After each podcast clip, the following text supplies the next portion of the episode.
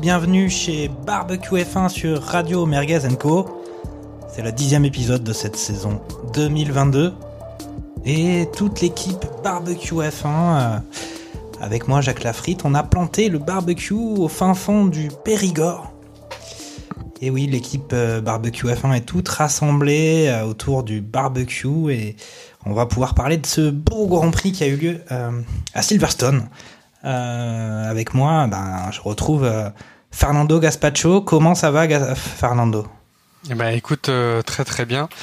On a vécu un week-end, je pense, riche en émotions. On est vraiment passé par tout l'arc-en-ciel possible et imaginable, et ça sera avec plaisir de débriefer ce, ce Grand Prix avec vous. Ok, très bien. Et puis avec nous, un revenant qu'on n'avait pas vu depuis beaucoup, beaucoup, beaucoup de barbecue, à croire qu'il était peut-être devenu vegan. J'ai bien, je vais nommer Olivier Pastis. Comment ça va, Olivier? Bonjour à tous. Et bah, c'est la première, ma première de la saison. Donc c'est un grand plaisir de vous retrouver euh, tous et toutes. Euh, non, je suis pas vegan. J'aime encore manger de la saucisse. Mhm.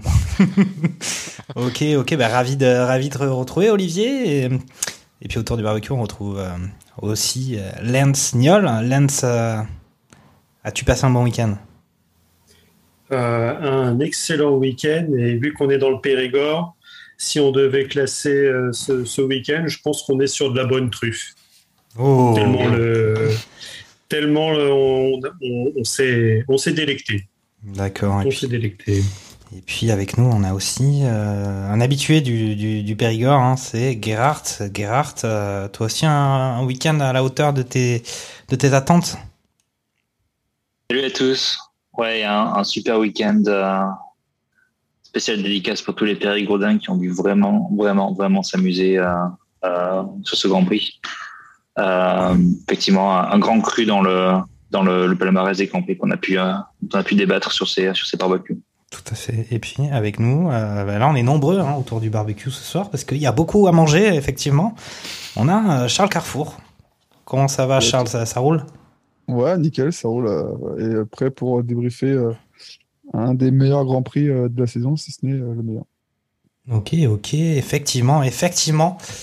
Euh, très bon Grand Prix, on va en parler. Euh, alors, je sais pas si vous nous suivez sur les réseaux sociaux, mais Radio Merguez avait fait un petit audio du Grand Prix de Silverstone 2021 de l'année dernière, et je ne résiste pas au plaisir de vous faire réécouter ce qu'on avait pu entendre en 2021. Réfléchissez deux minutes. Euh, c'est c'est pas excessif. Maxi, okay.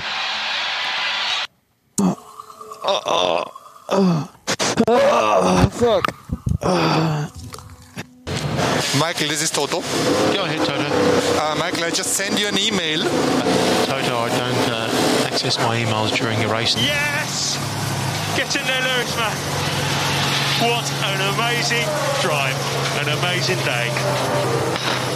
Great job, guys. This goes to everyone back in the team and the factories. Thank you so much for continuing to push this year. I'm so inspired by you guys. There's a long way to go, but let's keep pushing, guys. I believe in you. Thank you. Louis, we never give up. We never give up. This is still on.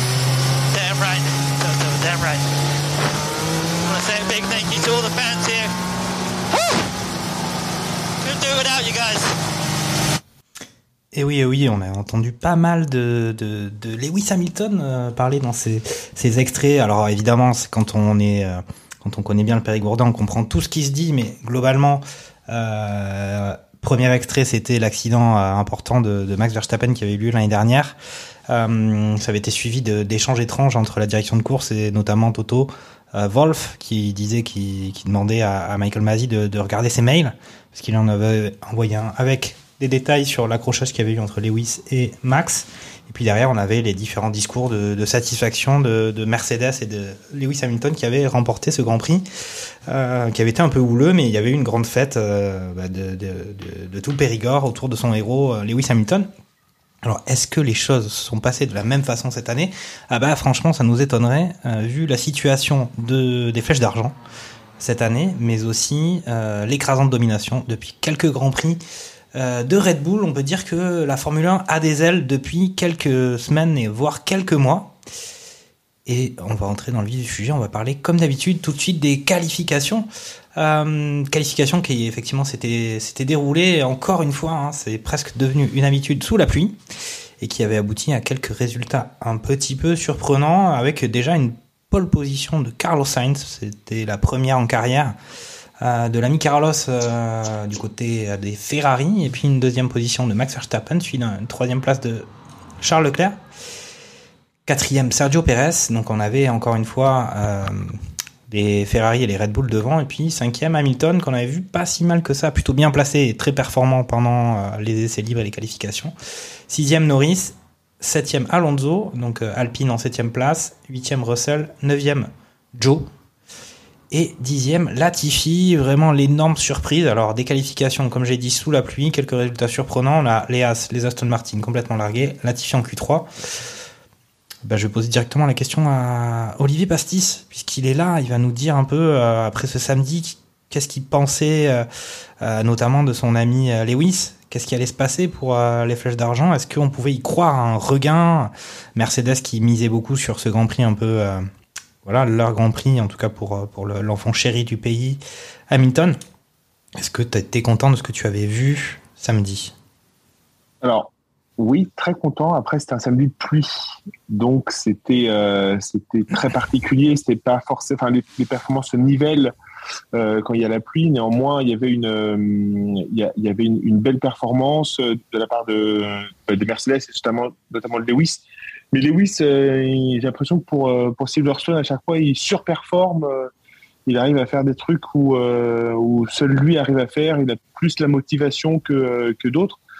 à côté de ça, j'étais content pour Sainz, qui avait, qui avait une, grosse, une grosse, grosse pression et qui arrive à, à signer la pole. voilà, c'est... Non, j'étais assez, assez content de, de, des qualifications et, du résultat, même si Mercedes a pas euh, a mal joué le jeu pour pour euh, pour aller toper la pole avec euh, un tour un tour manqué en, essayant de, récupérer de l'énergie, faire un tour blanc pour après faire un ultime tour et la pluie est, est, tombée un petit peu de façon plus de rue. Mhm. Donc donc c'est un peu annihilé les, les chances de de Sir Lewis Excusez, euh, excusez, nous euh, Olivier, c'est vrai qu'à chaque fois on dit Lewis euh, Hamilton alors que c'est Sir Lewis Hamilton.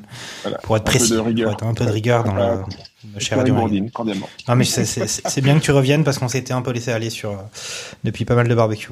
Bah, je vais passer la parole à, à Lance. Euh, on peut-être parler d'Hamilton qui, qui était présent hein, sur son, on va dire son, sur son, dans son jardin mais euh, on a vu un Russell euh, un peu moins, un peu moins, moins là. Et puis on a vu effectivement Carlos Sainz décrocher sa première pole devant son coéquipier euh, Charles. Bah, pour pour Sainz, oui, c'est toujours c'est toujours bien pour lui. Et après, je pense que il, il aurait dû, enfin, je sais pas s'il a appelé sa femme tout le week-end, mais avec toute la chance qu'il a eue, je pense qu'il pourrait avoir des petits soucis à la maison. Mais ça, c'est autre chose parce que finalement, c'est un, un, début, c'est un, tout, petit spoil, tout petit spoil de la part de l'homme. Vous vous habituez à mieux. cette, fois-ci, j'ai attendu. Cette fois-ci, j'ai attendu euh, le débrief des, des qualifs. Hein. Euh, non, mais euh, c'est ce, drapeau jaune créé par, par Leclerc ôte aussi la, possibilité à, d'autres à d'autres coureurs de d'autres pilotes de, lui prendre cette pole. Donc c'est on en parlera un petit peu plus tard, mais euh, ça, ces premières fois manque de panache. Si on veut spoiler jusqu'au bout. Mais après, faut, faut pas enlever non plus parce que je crois que c'est sur les, c'est sur la, la practice 2, il fait, il fait le meilleur temps, donc c'est pas illogique non plus de le retrouver euh, aux avant-postes. même si c'est clair qu'on attendait quand même plus euh, Max et, et, euh, Charles qui, qui, lui passent devant. Mais bon, après, c'est, c'est, le principe des qualifs, c'est savoir réaliser le temps euh, au bon moment, surtout quand il pleut, où ça, la pluie est venue, est repartie, la, la piste s'est asséchée, s'est, retrempée. C'était euh, voilà c'est fallait fallait provoquer aussi la chance donc euh, voilà. Ok on va dire que on va dire que c'est bien joué de sa part au moins sur cette sur cette partie là donc euh, peut-être que Ferrari a eu une étincelle de stratégie au moins une fois dans le week-end oh là là là là là il est en train d'ouvrir la porte à un, un, dossier dont nous allons pas mal discuter je pense la stratégie Ferrari je vais passer la parole à Gerhardt. C'est un oxymore, hein, bien sûr. Mmh, oui, oui, on va, on va, on va en discuter. Moi, je trouve, je trouve Lance, Lance, un peu dur avec Carlos. Euh, certes, effectivement, euh, Charles Leclerc, je pense, lui offre euh, en sortant de piste et euh, avec le drapeau jaune qu'il euh, provoque euh, la pole. Je pense que Max probablement plus rapide que lui et arrive second finalement. Bon, Max plus rapide que Carlos, euh, mais euh, mais il ne mérite pas du tout. Hein. Je pense que c'est marrant en fait ces qualifs sous la pluie, euh, c'est des qualifs en continu. C'est-à-dire qu'en général, ce qu'on observe dans, les euh, dans les qualifs en, sec, c'est qu'on a vraiment deux grandes phases. On a la première, enfin le premier tour euh, à fond, recharge les batteries, change les pneus et re deuxième tour à fond. Là, en l'occurrence, sous la pluie, les pneus se dégradent moins, euh, je pense que les batteries sont probablement moins mises à contribution. Ce qui qu'en fait, c'était, des, euh, les tours ne s'arrêtaient pas. On finissait un tour et le pilote continuait un deuxième tour et enchaînait, enchaînait, enchaînait. Et effectivement, avec une piste qui se séchait de plus en plus, euh, où il y avait de plus en plus de grippe, euh, c'était, euh, on attendait effectivement les, euh, les, les, tours soient de, de plus en plus rapides, jusqu'à la toute fin où finalement on a eu un regain de pluie qui a fait que les derniers tours étaient finalement moins bons que les, euh, les, précédents. Mhm. Mais euh, moi, je, trouve que de la part de Sainz, euh, c'était bien. Il fallait tenir la, la voiture. on a vu Max, on a vu Max faire un tête à queue, enfin 360 ou un 720, je sais pas d'ailleurs. D'ailleurs, il y a le chic lui aussi. Je sais pas si c'est vraiment du talent ou si c'est de la chance, mais à chaque fois de les faire et à chaque fois retrouver dans la bonne, se retrouver dans la bonne direction de la piste, euh, comme si rien ne s'était passé. Après, moi, euh, je vais pas, je vais pas encore ressortir ma, ma grande citation sur euh, la chance, c'est le mot qu'on utilise pour parler du, pour parler du talent ah des autres. Non, mais c'est exactement pour ça que je, je pense que c'est effectivement beaucoup de talent aussi. Euh, mais c'est quand même, c'est quand même marrant. Je sais plus, euh, je fais un petit aparté, je crois que c'était en Turquie il y a deux ans, où il en fait un à 300 km heure et euh, il se retrouve vraiment euh, à fond de balle euh, et en faisant son tête à queue et, en repartant dans la bonne dans la bonne direction. Mais euh, mais bref, donc c'était pas forcément une, une partie très passive de pouvoir faire un tour. Et d'ailleurs lui-même le reconnaît, il était très étonné à la fin, Carlos, de, de faire la pole. Il, il le croyait pas. il disait mais pourtant mon tour il était il était pas top. Euh, il en interview par la suite, il explique que ben c'est vrai qu'avec un peu de recul, on est tous pas contents de nos tours sous la pluie parce que c'est beaucoup plus difficile. Euh, mais en fin de compte, c'est celui qui arrive à minimiser le plus ses erreurs euh, sur un tour qui, qui remporte la pole. Donc euh, non, moi je trouve que c'est plutôt bravo, bravo à Carlos sur ce, ce coup-là, qui effectivement détrône pour la, pour la première fois de la saison, il me semble, son coéquipier en, en qualif où il n'y a pas eu de relégation à cause de changement moteur ou autre. Mais c'est vrai que Charles, Charles Leclerc, j'allais dire Charles Carrefour, mais non, mais Charles Leclerc, euh, est carrément ultra performant en qualification depuis le début de la saison. Euh, à part effectivement, bah, on avait vu euh, sur le Grand Prix de Montréal où avec les changements moteurs, il, il a au final euh, quasiment pas participé aux qualifications parce que dans tous les cas, il partait en dernière ligne. Et là, on a vu un Carlos Sainz dominant sur sur Charles Leclerc. Euh, Fernando, as-tu des choses à ajouter? On a fait, on a parlé de Ferrari, un peu de Mercedes. je pense que on a globalement un peu fait, fait, fait le tour, enfin du moins sur les, les, les quelques notes que j'avais prises pour un petit peu euh, démarquer les, les choses. On, je reviendrai justement sur, euh, on va dire les As qui jouent le, le, fond de grille pour le pour le coup, donc 19e pour Mick et, et 17e pour pour euh, Kevin Magnussen. À noter la mauvaise performance de, de Lance Stroll qui se casse 20e sur le, la grille de départ et la 15e place de Con qui visiblement serait dû à un problème de batterie euh, d'après Alpine. euh, ce qui aurait mérité, je pense, un petit peu mieux de la part du Français quand euh, son compère Fernando Alonso lui se place à la septième place de la grille de départ.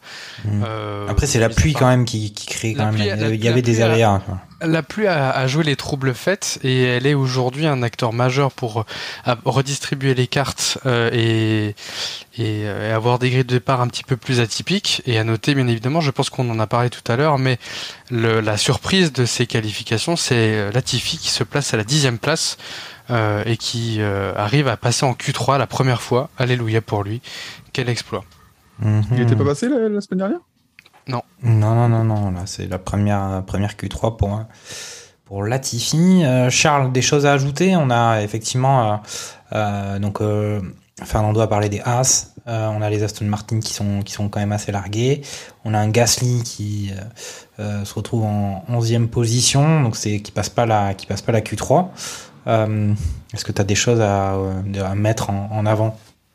Euh, bah, on a Joe hein, qui fait aussi une bonne qualif chez Alfa Romeo. Euh, Deuxième fois consécutive, je crois, en Q3. Tout à fait. Devant Bottas. Visiblement, la, visiblement la, la pluie lui réussit bien en qualif. Et euh, bah, il montre bien que il fait pas de bruit et ça a l'air de fonctionner pour le moment. Alors la voiture est quand même un peu plus performante que- qu'une Aston Martin ou qu'une Williams, donc ça leur permet de grappiller quelques points. Mais pour le coup, il fait deux bonnes qualifs consécutives. et, euh, Ouais, ouais, c'est cool pour c'est cool, c'est cool pour euh, pour Alfa Romeo qui euh, lorsque Bottas est un peu moins bien, si Joe peut Mm.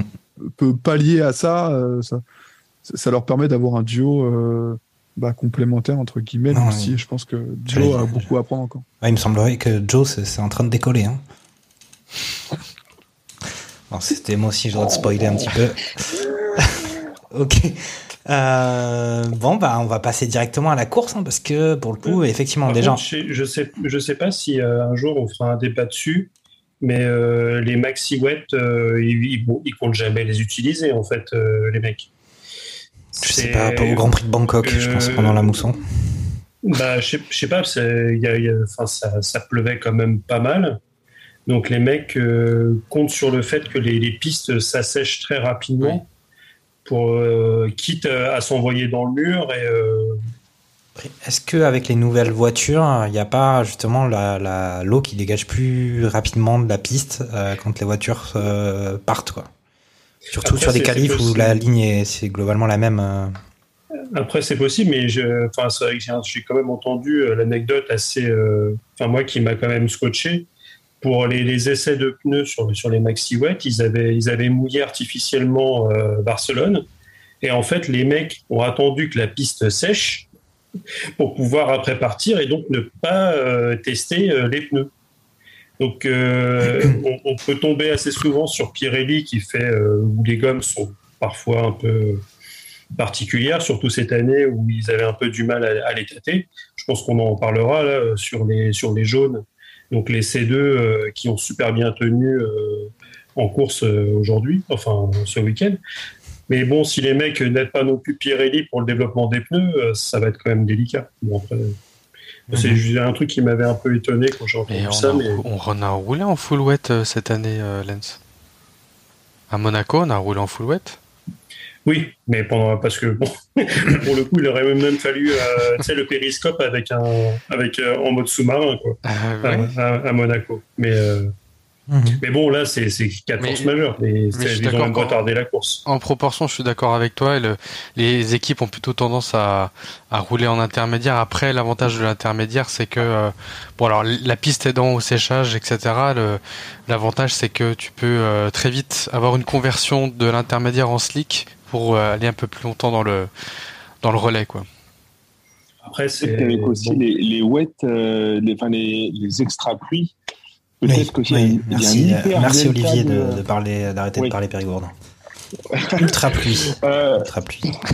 Donc avec les ultra pluies euh, et peut-être qu'il y a un gros euh, delta euh, de différentiel euh, versus les intermédiaires. En, en Oui, paire a priori, ouais. Ouais, en paire Oui, plus clairement, oui. plus si jamais tu tu tu pars pas dans enfin tu sors pas dans le bon tour, ton pneu il doit se dégrader à une vitesse folle. Donc euh, le jeu euh, bah euh, t'es pilote de Formule 1, tu fais gaffe, tu te mets pas dans le mur et on te met les, les médiums quoi. Il y, a, il y a ça, et je pense aussi pour, euh, en particulier pour Silverstone, le problème qu'on avait, c'est que le circuit est tellement grand que selon l'endroit le, le, l'endroit de la piste, on était carrément sur du sec parfois. Donc je pense que c'est compliqué de rouler sur du sec avec des, des pneus ultra pluie, Mhm. alors que euh, arriver à, dans un endroit où il y a un peu plus de de- d'eau stagnante euh, avec des intermédiaires, c'est probablement plus quelque chose que les pilotes euh, peuvent faire dans la mesure où ils se débrouillent, euh, quand- enfin, ils se débrouillent mieux sur, sur du sec avec du euh, avec des intermédiaires que sur de qu'avec des pneus pluie, des pneus euh, ultra pluie. Je pense qu'il y avait ça aussi, le, enfin, qui était un des problèmes de, de, de Silverstone. Je Après, qu'il y avait deux ou trois virages qui étaient vraiment très très très très très très mouillés. Le reste c'était pas trop finalement.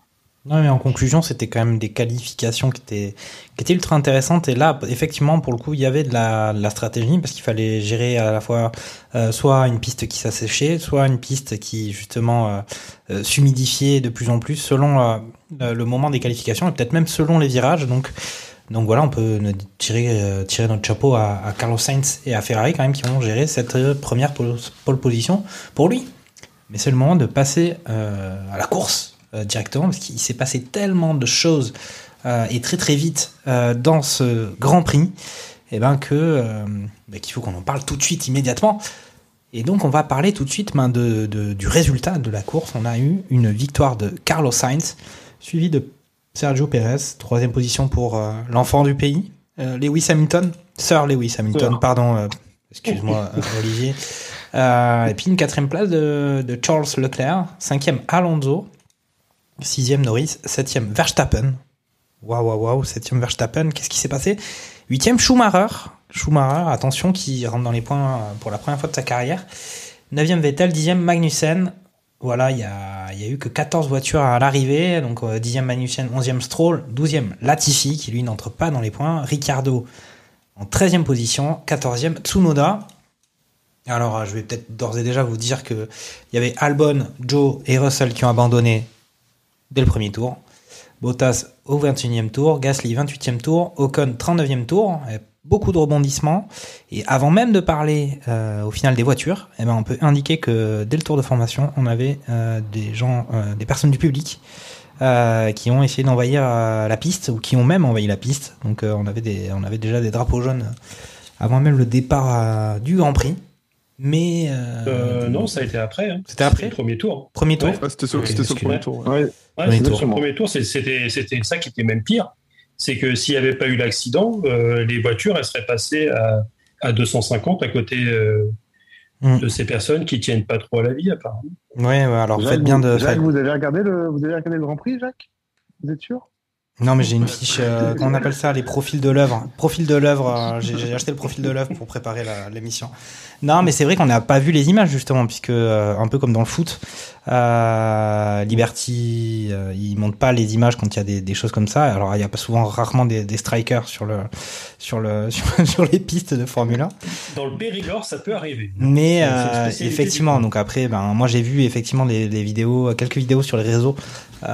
On voyait carrément les mecs qui faisaient un sit-in, euh, alors pas, enfin sur le bord de la piste, il me semble. Euh, Ah, sur la piste Sur la piste. Ce sont aussi- Ouais, sur la piste. Donc voilà, voilà, moi c'est déjà un, un fait qui concerne pas vraiment l'automobile, mais peut-être plutôt la. Alors on connaît pas trop les revendications. Je sais pas si, si vous avez eu des, Euh, des ça, infos. ça devait être sur l'environnement, mais genre. euh, a Oui, c'est sur l'environnement, oui. C'était Sur plutôt l'environnement. é- é- écologiste, mais euh, mais il y a eu très peu d'écho finalement. dans- J'ai vu c'était soit un TikTok ou, euh, une vidéo d'un des mecs qui euh, qui parlait, mais euh, voilà, il disait juste qu'ils allaient qu'ils ils allaient y aller, mais voilà, ça c'était pas plus euh, pas plus que ça. D'accord. Bon, c'est vrai que si il s'est passé tellement de choses sur la course, aussi bien euh, euh, l'accident que, bah, que la course en elle-même qui a été magnifique, que finalement cette partie-là est passée un peu à l'as. Et euh, finalement, on n'en a pas trop parlé. Mais si on avait assisté à un Grand Prix un peu plus chiant, euh, On aurait eu le temps d'en parler, c'est ça que tu veux dire. On aurait eu le temps d'écouter des revendications euh, environnementales. Ah, c'est peut-être le, le passage Bakou-Montréal euh, Silverstone qui peut faire râler, j'en sais rien. Ouais, ben, on en a parlé hein, nous-mêmes hein, de la, la, la partie Ouais. logistique qui, qui, Ah bah oui. qui gagnerait à être optimisée. Et d'ailleurs, puisqu'on en parle, on fait d'ores et déjà une digression, mais euh, je crois qu'ils ont annoncé un calendrier retravaillé l'année prochaine déjà, où justement ils essaient quand même de d'arrêter de faire ces allers-retours, ou alors même si au final probablement qu'ils rentrent euh, à l'usine euh, entre deux grands prix, mais en tout cas ils ont décidé de faire un peu continent par continent plutôt que de, de faire quatre continents en, en quatre grands prix. En tout cas, c'est ce que j'ai pu entrevoir pour 2023. On a fait ce, cette petite aparté sur un peu le, le hors course, même si là il y a carrément des gens sur la piste. Mais premier départ, et puis euh, on avait ce Carlos Sainz qui avait la première pole de sa carrière, et puis au bout de fait quelques mètres, il se fait tout de suite doubler par Max Verstappen avec lequel il partageait la première ligne. Sauf qu'en fait, ce qui est à signaler sur ce premier départ, c'est un accident assez impressionnant euh, qui concernait la voiture de Joe, la voiture de Russell, la voiture de Gasly, euh, la voiture de Joe qui se retourne et qui va carrément, euh, qui passe par-dessus le mur de pneus et qui va s'encastrer dans le grillage, euh, pas très loin des gradins, dans un accident impressionnant qui a été suivi d'un drapeau rouge. Pendant environ un peu moins d'une heure, on a eu ce drapeau rouge. On attendait des nouvelles de Joe, mais aussi d'Albon qui a été pris dans un carambolage derrière et qui a fini par être évacué par hélicoptère. Donc c'était quand même assez dramatique. Euh, heureusement, visiblement, euh, Joe va bien. Albon a peut-être quelques, quelques contusions, mais ça, ça a l'air d'aller. Euh, et donc effectivement après il y a un deuxième départ sur lequel cette fois-ci donc Carlos Sainz réussit à tenir sa place et puis finit par après une pression de Max Verstappen finit par être doublé et euh, donc perd sa première place et euh, la course continue et puis on a euh, Max Verstappen qui a quelques incidents sur son sur son véhicule. Il a une crevaison d'abord et il, finit par par descendre dans le dans le classement du Grand Prix et on a il n'y a pas de crevaison au final. Oui. Hmm, ben, on, va, on, va, on va aller un petit peu plus loin là-dedans parce que moi je ne connais pas vraiment les problèmes techniques qu'il a, qu'il a pu avoir. Et puis on, donc on avait ce duel entre Sainz et Leclerc dont on va pas mal parler parce qu'il a duré pas mal de tours et il offre quand même quelques petits débats sur euh, déjà la stratégie euh, Ferrari. Parce qu'on avait un duel devant entre Sainz et Leclerc avec un Hamilton qui remontait, qui remontait assez fort et de façon assez brillante. Et puis au final, euh, il y a eu un, une panne d'Ocon qui a, qui a mis en place un, il y a eu un safety car sur, excusez-moi, une voiture de sécurité. Il y a Olivier Pastici, un grand signe pour me dire non, non, il n'y a pas de safety car, il y a des voitures de sécurité. Et, euh, et donc au final, avec la, la magie des arrêts sous voiture de sécurité, ben, on a un Leclerc qui ne s'arrête pas. Euh, alors on va verra un peu s'il pouvait, s'il pouvait pas. Euh, il me semble avoir un peu la réponse. En fait, ils pouvaient, mais ils l'ont pas fait. Et puis, euh, donc au final, ils s'arrêtent pas. Sainz et Hamilton s'arrêtent, changent les pneus, ils partent en pneus neufs derrière. Et puis après que le départ, euh, eh ben Leclerc se fait doubler par à la fois Sainz, mais aussi Perez et Hamilton. Voilà ce que c'était mon petit résumé de tout ça. Avec une fois qu'il y a eu le départ sous après le retrait de la safety car, on a Sainz qui s'est à peu près envolé devant. Euh, bah, je vais laisser la parole tout de suite à Olivier qui, qui quand même euh, va nous parler peut-être de cette euh, troisième place d'Hamilton, peut-être aussi du comportement de, de l'autre, de son coéquipier chez les, les flèches d'argent, puisqu'il a quand même agi un peu comme un héros pendant ce, ce, ce, départ très mouvementé de ce Grand Prix. Oui, alors donc le deuxième ou troisième virage, enfin au premier virage, je sais plus, enfin là il y a donc Zou qui s'envole et qui se retrouve coincé entre les, les gradins, entre les, euh, les, les pneus et, et, la barrière de sécurité. Euh, et tout de suite, euh, George saute de sa voiture héroïquement et tel un Apollon endiablé, euh, sauveur du monde, court pour aller voir si jamais euh, son compatriote, enfin son compatriote non, son, son, son, collègue quoi, va, va bien ou pas. Et, et j'ai trouvé que cette attitude était, était vraiment hyper humaine, hyper cool, comme on pourrait faire avec avec un camarade, même si bon, on, on, le connaît pas forcément, mais c'est hyper humain en fait comme attitude et euh, je trouvais ça euh, cool. C'est un peu surprenant quand même, excuse-moi, parce que quand il y a eu la, cartouche avec euh, avec oui. Valtteri Bottas, il, il, avait un petit peu couru, mais c'était pas noté pour les mêmes raisons. Euh, oui, mais il voulait sa voiture à cette époque-là. Ah, il, voulait, non, il, voulait, faire un carjacking. Il voulait faire un carjacking sur, oui. sur Valtteri Bottas. C'est ça le truc. Mais non, non, mais alors moi j'avais surtout une question au-delà de la performance de Lewis parce que bon, euh, c'est concernant Ferrari. On est, pour moi, c'était clair qu'il y avait un leader et c'était Leclerc en fait. Et donc, si jamais le leader c'est Leclerc, Sainz se met à la disposition de, du leader. Enfin, j'avais pas compris qu'il y avait euh, qu'il y avait un Let's Race au, sein de Ferrari. Il y pas. euh, pour, moi, il y avait un leader naturel qui était euh, Charles Leclerc. Oui, mais ben, euh, peut-être que Fernando Gaspacho, dont on sait le cœur euh, rouge, Ferrari, va peut-être nous éclairer sur cette euh, question, mais je pense que c'est un débat qui va, nous prendre un peu de temps parce qu'il y a beaucoup de. On en a gros sur le sujet, mais Fernando, tu peux d'ores et déjà nous dire si officiellement, avant le départ de ce Grand Prix, il y avait déjà une hiérarchie claire et précise euh, chez Ferrari. Alors, je, je pense pas qu'il y, ait, y de hiérarchie de pilote numéro 1, numéro 2 officiel chez, euh, chez Ferrari. Par contre, euh, je pense que Ferrari cherche à avoir plutôt une égalité de traitement vis-à-vis des pilotes.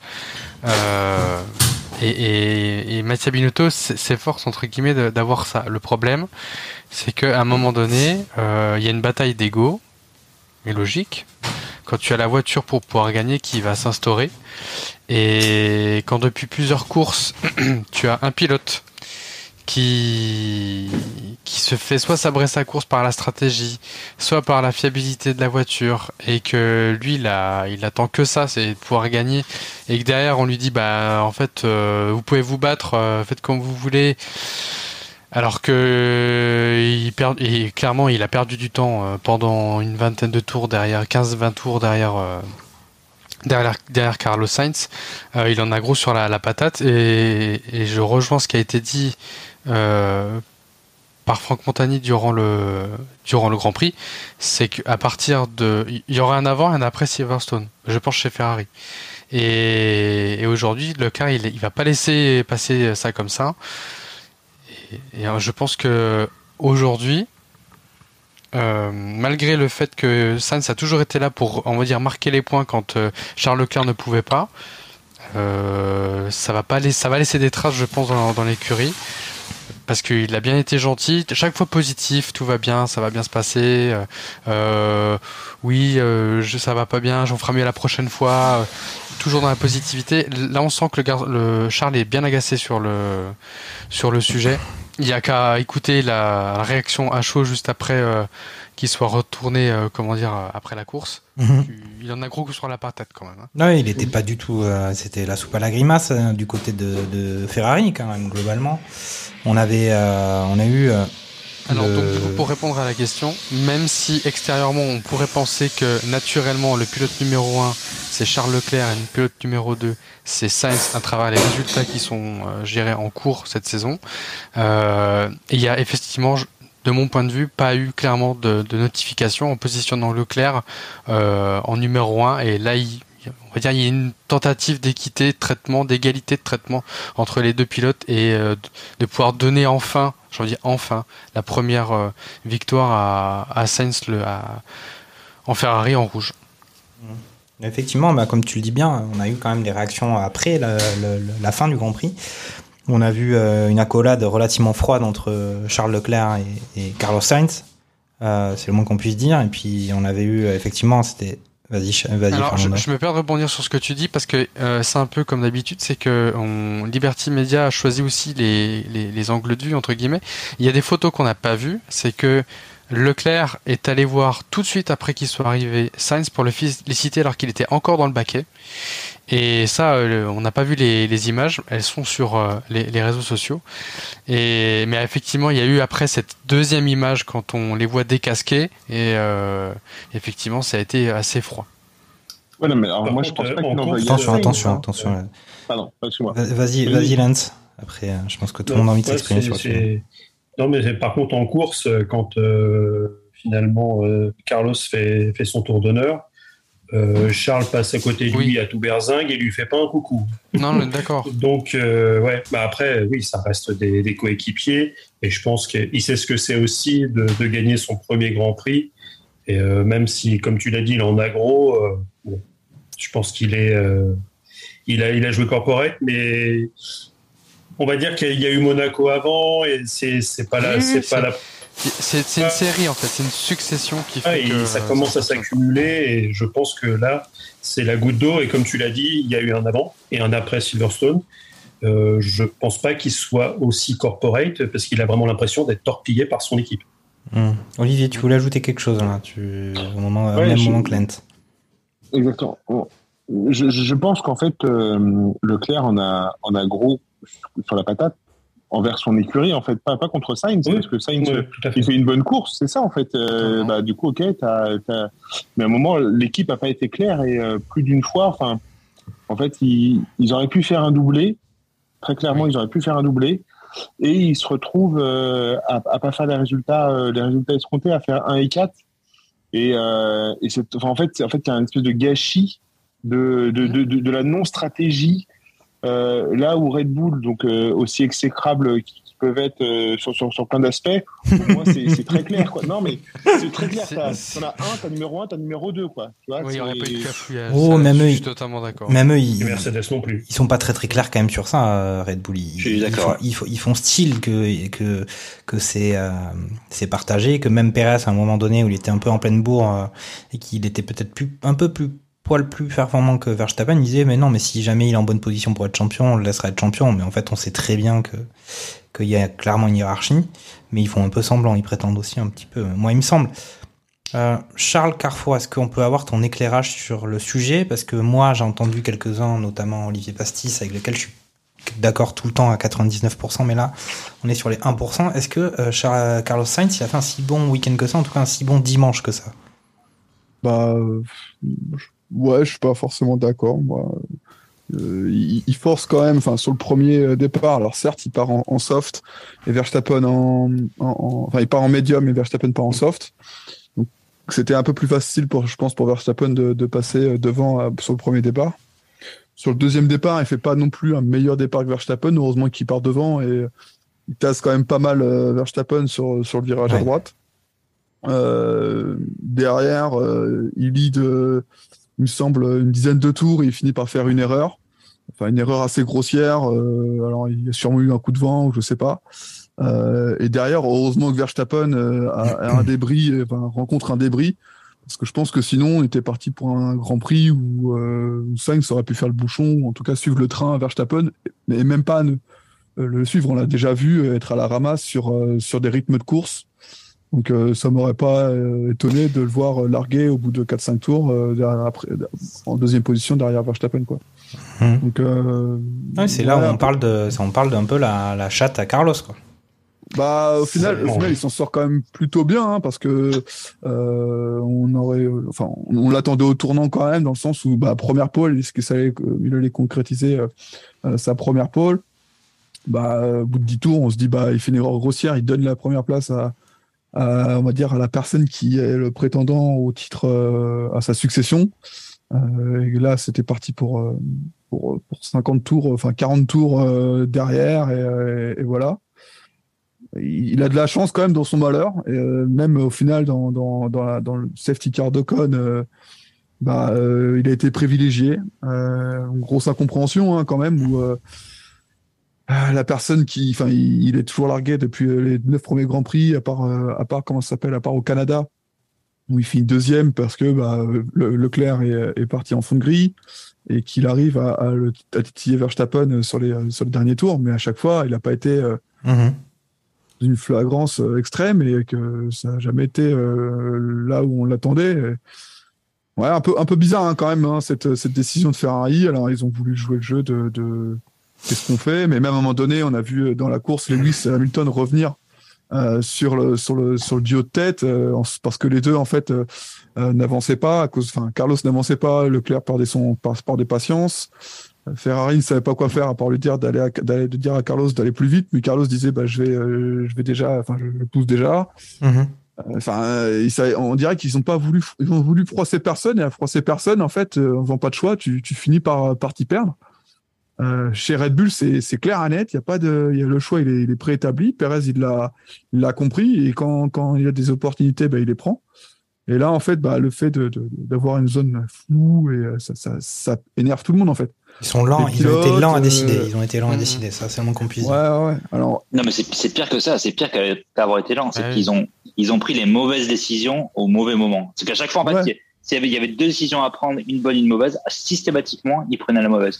Et moi, ce qui me, ce qui me fait le plus mal, en- entre guillemets, c'est que, certes, euh, on peut penser que Charles Leclerc, il veut jouer aussi la gagne et, euh, il pense qu'il a plus de, enfin, de possibilités de, de pouvoir jouer le championnat que Carlos Sainz.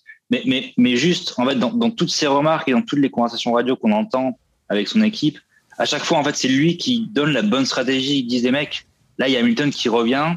Moi, je suis en train de défoncer mes pneus derrière Carlos. On peut switcher. Et, euh, ou alors, il faut qu'il aille plus vite. Et en fait, à chaque fois, Carlos était dans, donne-moi un tour de plus pour pouvoir aller plus vite. Et en fait, c'est tout, tout ça qui mis bout à bout, en fait, que, a fait que, que la stratégie Ferrari, c'est sûr qu'elle va marcher. Et ça a créé que- la frustration pour, euh, pour Leclerc. Est-ce que tu as compris le, le- la stratégie de, de, de- pour le changement de pneus après la, avec la safety car, avec cette idée de pas arrêter euh, Charles et de de- d'arrêter Carlos Sainz? Ah, mais ça, Euh. c'est pareil, ça, c'est incompréhensible. Et ça, et ça, en fait, c'est juste le, le résultat de pas avoir voulu les switcher bien avant et prendre potentiellement un peu d'espace pour aller laisser partir Charles, qui, en fait, dès qu'il est passé, Charles, il mettait une, euh, il mettait une feuille à, à, à, tout à fait, à- à Carlos euh, directement, quoi. Alors avec un aileron son, cassé, euh, avec un aileron dommage. avec son aileron en compote et euh, et, euh, et en, en je sais plus je crois qu'il disait il perdait euh, 50 points de downforce je sais pas exactement ce que ça veut dire mais j'imagine que c'est pas forcément quelque chose qui est quelque Il y avait qu'on- 5 qu'on va- points d'aéro euh, sur, sur Ouais, dit- donc euh, donc donc en fait le fait qu'il il l'ait fait bien bien trop tard fait qu'ils n'ont pas pu faire le, le double stack euh, donc les, les deux changements à la suite euh, lors du safety car Là, on voit, il y a Olivier Pastis faire. qui est en train de s'arracher les cheveux. hein, écoutez l'histoire du double stack. Ah, là, non, mais euh, c'est un plat, c'est ça, c'est euh, un burger? Mais je pense que même en fait, même en fait, je pense qu'ils ils auraient pu très bien jouer le, ils auraient très bien pu jouer le, Oui. le double changement, euh, même même dans la configuration où ils étaient. Ah, mais Parce il y avait que 6 secondes d'écart. Il y avait largement le temps pour faire les deux. je suis d'accord, il y a- il y avait largement le temps. Il y avait et même et même si jamais il se ratait et que Lewis repassait probablement derrière, euh, bah, du coup, euh, pardon, devant Carlos, euh, je pense que la Ferrari était quand même meilleure que la que la, la Mercedes sur le circuit et à, à- au, euh, au- départ euh, au départ lancé après euh, la fin de la safety car, euh, c'est très probable que Sainz pouvait aller à- pouvait aller accrocher euh, Hamilton. Résultat des courses, ils auraient pu, je pense, sécuriser un 1-2 ou un 1-3 dans le pire des cas et ils ont sécurisé euh, péniblement un euh, 4 ou 5, je sais plus, un 4. Ouais, un ouais. 4. Mais, Donc, mais pour, pour, Olivier. pour- pour moi, ce que je trouve dingue, c'est que, euh, en fait, la, la stratégie, tout, tout- tout- toute la stratégie qui, qui a été, qui a été loupée faisait 1-2 avec euh, Charles Leclerc à chaque fois en, en first, en premier, pardon. Euh, Ch- Charles Leclerc à chaque, à, chaque, à chaque fois premier et Sainz deuxième ou troisième. Et là, Sainz, en fait, il a fait son petit bonhomme de chemin.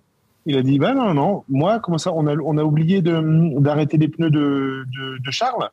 Donc, du coup, il faut que je laisse beaucoup d'espace pour, pour que lui, il ait un arrêt euh, qui ne pénalise pas. Non, non, non, non, non, non, non. Je vais faire mon petit bonhomme de chemin. Et puis, hyper égoïste, en fait. Et donc, soit lui, hyper égoïste, mais en même temps, sa première course, il l'a gagnée. Donc, je pense qu'on l'aurait été pour moi. Et puis, à un moment, il y a aussi l'écurie qui doit taper du poing sur la table en lui disant, bon, maintenant, ça suffit. Tu es notre salarié. On te demande de faire un truc, tu Mm. le fais. C'est ça, quand il s'agit de faire des grèves, là, il rappelle, euh, il rappelle au salariat. Mais bon, c'est le grand patronat à chaque fois. c'est ça, on en revient toujours à la même chose. Fernando, quelque chose à dire sur Ferrari? Mais la, la dernière, je pense que en fait la, la, la stratégie, c'est que au final, quand on regarde bout à bout, il y a peut-être pas eu de stratégie en fait, tout simplement.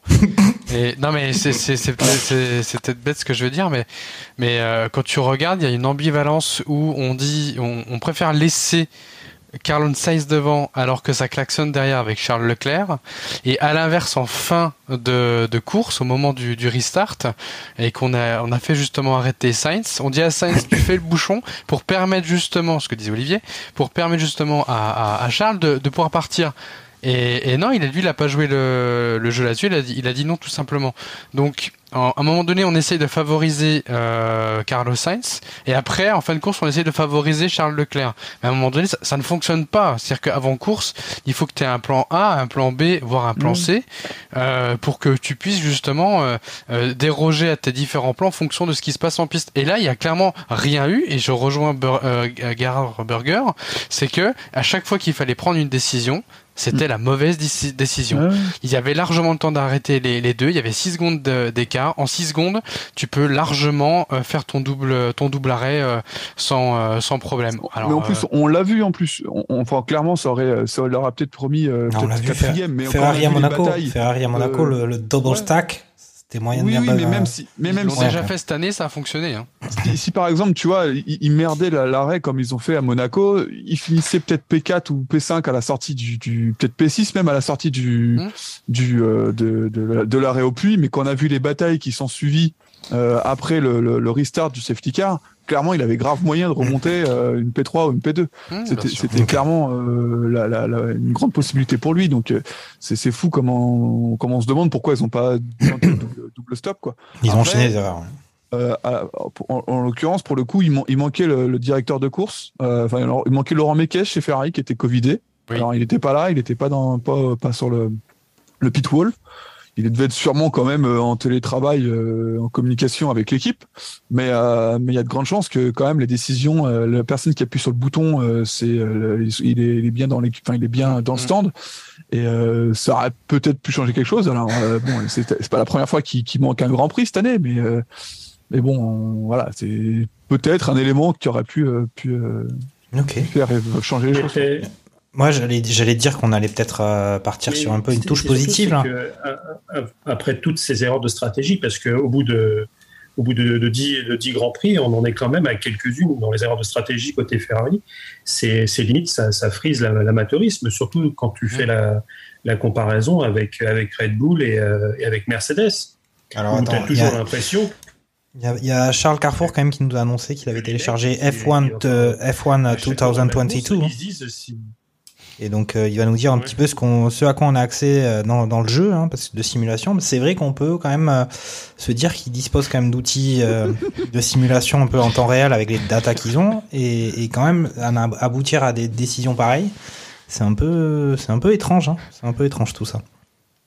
Ouais, bah, j'ai- créé ma propre écurie justement. pour tu, nous resimules, tu nous resimules ce Grand Prix. et J'en veux le résultat pour le prochain barbecue, pour voir euh, s'ils avaient pris une autre décision, qu'est-ce qui, qu'est-ce qui se serait passé.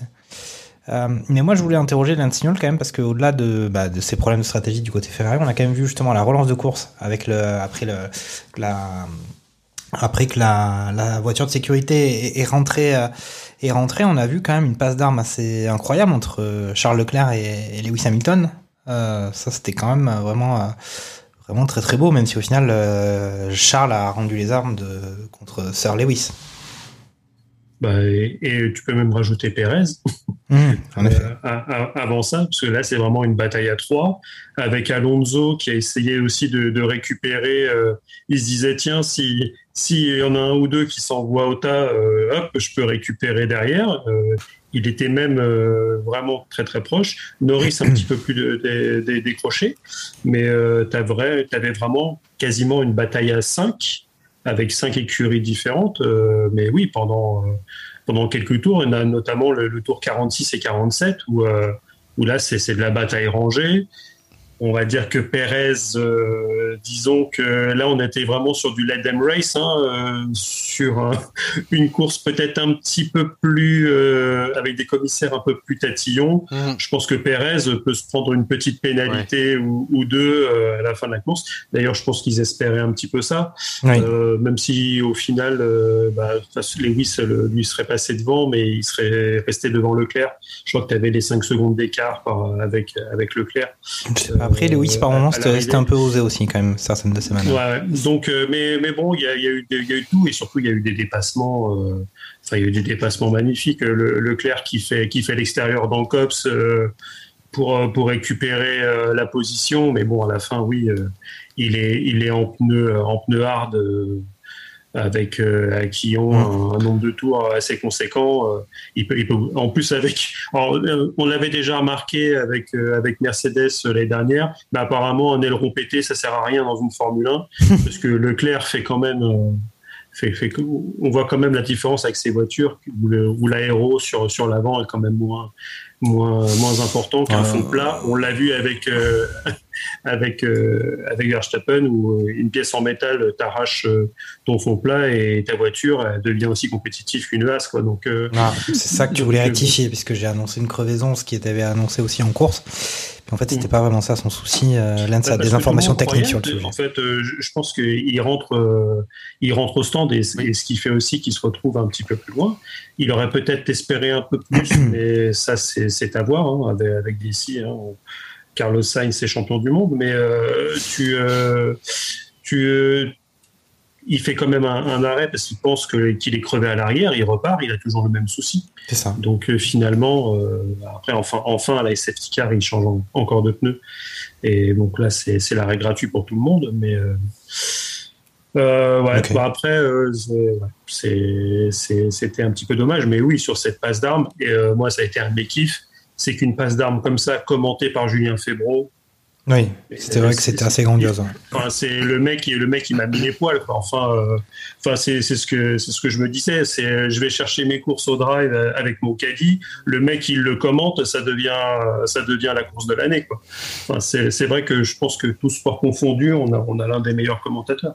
Mmh, je, partage ton avis ce- sur ce. Ce sur mec cette- est vraiment, vraiment très bon. Ouais, la passe d'armes était, était, bah, déjà quelque chose de très brillant, mais il l'a rendu euh, encore plus belle avec, ses, avec ses commentaires. C'est vrai que, c'est vrai que ouais. Bon, après, euh, Charles Leclerc est- a été assez impressionnant et en Lewis, on le connaît bien. hein. on le connaît, le, le Sir Lewis. Et il était bien redoutable aussi. Alors, c'est peut-être le moment de faire un petit point euh, au niveau classement. Ouais, euh, juste ra- rajouter un petit point, juste euh, avant, avant de changer de sujet, excuse-moi euh, Jacques. Vas-y, Euh, Lewis a quand même glissé un petit commentaire, je sais pas si vous avez vu, euh, concernant le fait que, eh ben oui, euh, je, Leclerc, euh, je sais plus comment il dit ça, en gros très grand pilote, euh, très euh, alors, en période Godin serait sensible, donc vraiment euh, sensé. Euh, et en particulier, il fait référence au fait que, bah, on- comme quoi on peut passer à deux dans, dans Cox, en référence à, Ouais. à Verstappen qui l'année dernière, euh, effectivement, bah, c'était pas possible avec. Donc, euh, Ah, c'est intéressant ce- Alors, cette anecdote. Je, je voudrais rebondir sur ce, sur ce passage-là, justement. Tu rebondis, mais il n'y avait pas trop de marsouinage pour, euh, Alors, pour pas Lewis pour le coup, parce que la euh, piste ce était relativement plate, ce qui effectivement a, a plutôt bien marché pour Mercedes pour le coup. Euh, ce que je voulais dire par là sur ce passage-là précisément, c'est qu'en fait, ça marche bien quand euh, Hamilton arrive à prendre la corde dans le virage. Et euh, là, on passe à deux effectivement. Ouh, ouh, ouh. Bon, mais moi j'allais j'allais faire un petit point classement pilote. Non, laissez-moi Ah, faire mon point que classement pilote. Je pensais que le défenseur officiel de Lewis, de Sir Lewis Hamilton, allait, allait prendre le relais. Non, non, non, non, non, non, je, je m'abaisse pas. Je m'abaisse pas.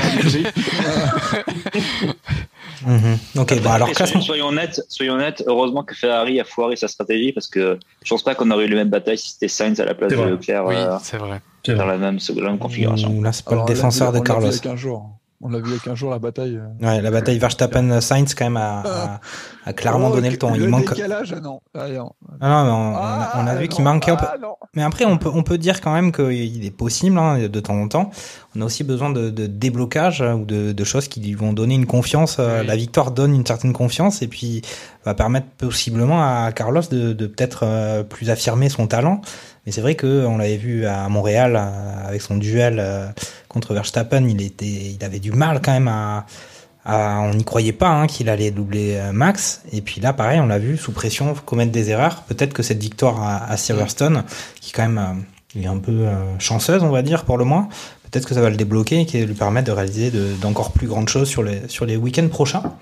Mais je voulais faire mon classement euh, pilote hein, et euh, donc indiquer qu'on avait un Verstappen qui était toujours premier avec 180 points, suivi d'un Perez 147.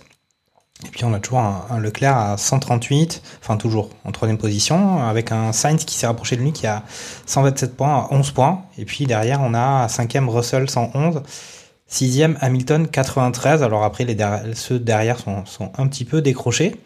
Et au classement constructeur, ça donne un Red Bull 328, Ferrari 265. Donc on a toujours on a cet écart qui, se maintient et euh, de la même façon euh, des Mercedes à 204 points contre 265 pour Ferrari. Donc on va dire que les positions, euh, voilà, on a, on a l'écart entre Red Bull et Ferrari est à peu près équivalent à celui qui est entre euh, Ferrari et Mercedes. Et ça commence à faire 120 points d'écart à peu près entre Mercedes et Red Bull. Donc, donc, donc voilà, Red Bull est toujours largement devant. Est-ce que vous avez envie d'avoir un peu, euh, euh, peut-être un avis, une discussion sur euh, peut-être les améliorations qu'on peut avoir l'impression de distinguer du côté des flèches d'argent? Parce que effectivement on a les, Ferrari qui sont pas si mal, les Red Bull qui sont qui sont très bien. On avait vu quelques problèmes de fiabilité du côté Ferrari sur les dernières courses, mais aussi un problème de stratégie qui devient de plus en plus explicite du côté de la Scuderia. Mais du côté Mercedes, on a l'impression qu'ils ont l'air un peu de trouver le. alors, c'est à la fois une question, peut-être une petite affirmation de ma part. On dirait qu'ils sont un peu. Ils sont en train de trouver les clés pour euh, régler les, gros problèmes qu'ils avaient depuis le début de la saison. Peut-être notre spécialiste euh, Flèche d'argent va peut-être euh, nous en dire plus, Olivier. Alors, je ne suis pas du tout spécialiste technique, hein, mais, mais j'ai l'impression qu'ils sont en train de résoudre leurs problèmes par plus d'appui aérodynamique. Et, euh, et enfin, la voiture est mal née, donc maintenant ils essayent de, euh, de, de- de- trouver des solutions.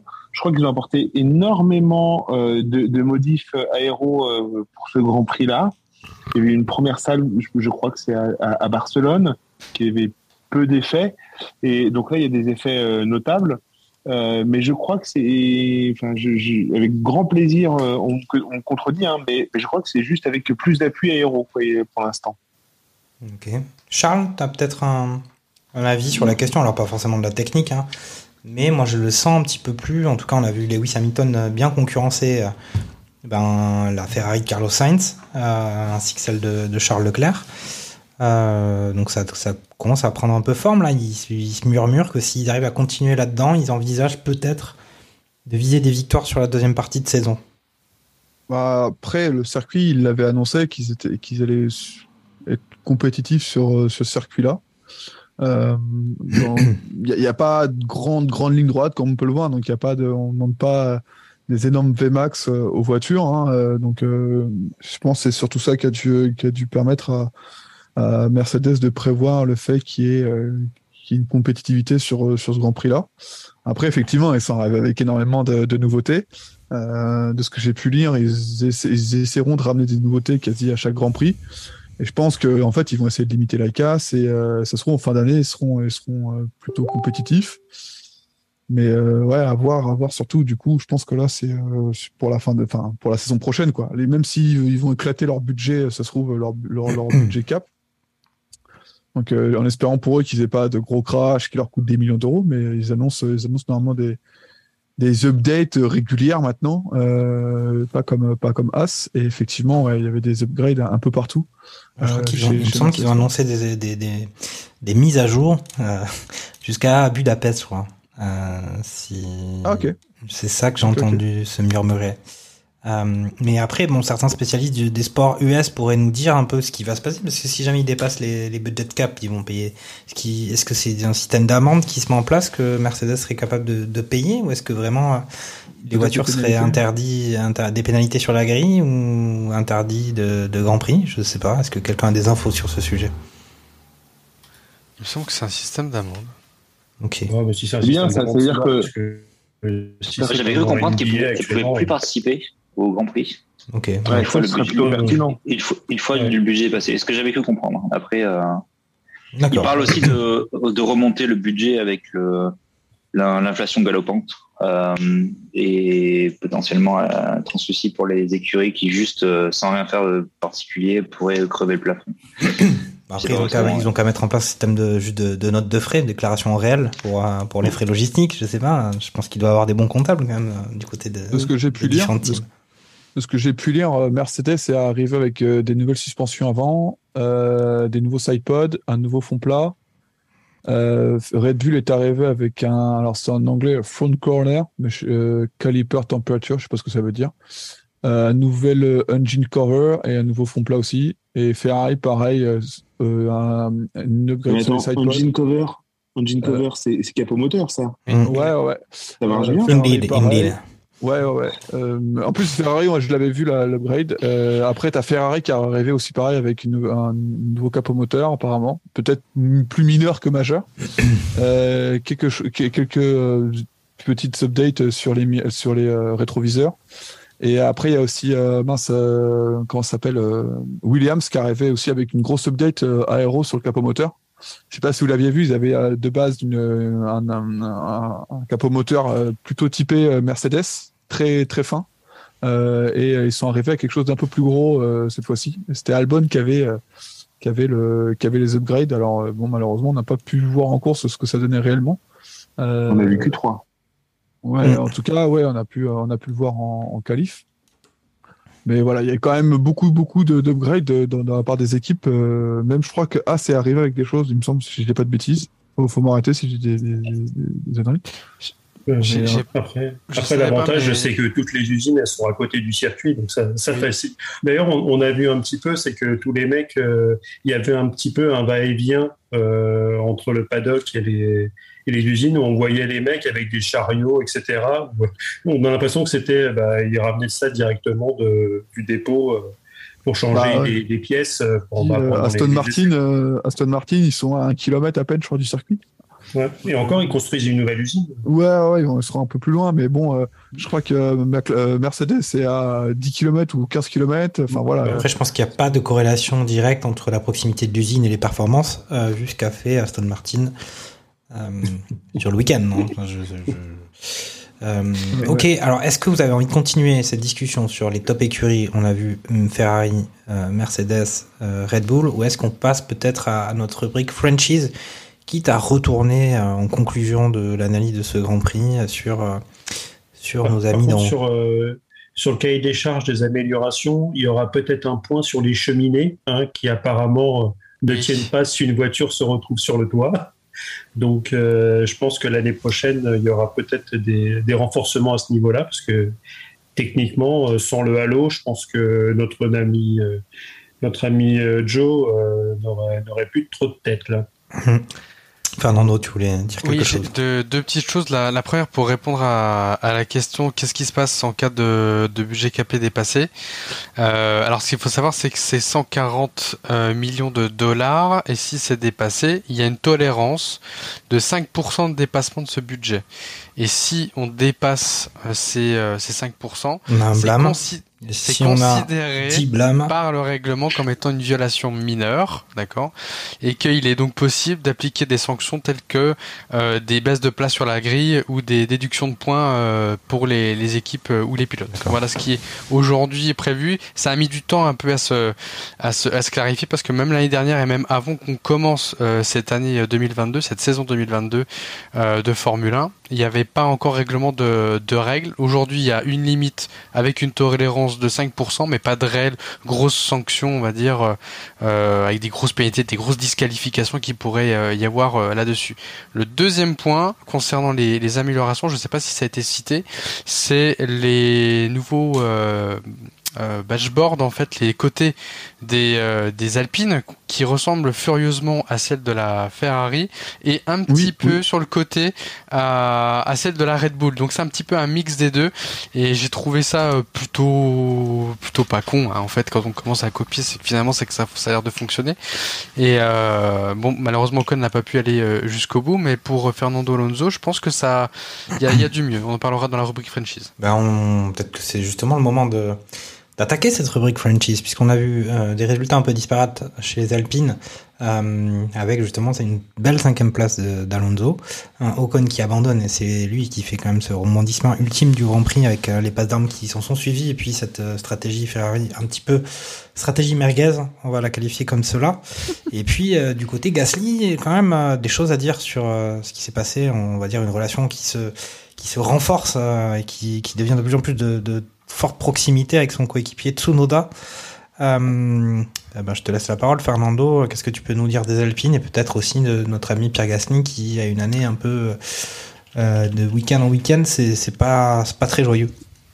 Eh, Écoute, je, je trouve personnellement que euh, Alpine commence à aller de, de mieux en mieux. On va dire dans, dans la performance. Je parle pas fiabilité. Je parle pas fiabilité, je parle vraiment en termes de performance pure. Il y a une vraie amélioration par rapport à, à- aux années précédentes. Euh, Alonso finit quand même cinquième euh, du, euh, du Grand Prix. Je pense que si euh, Ocon n'avait pas abandonné, il aurait pu finir sixième ou, ou voire sept euh, sur le sur ce Grand Prix.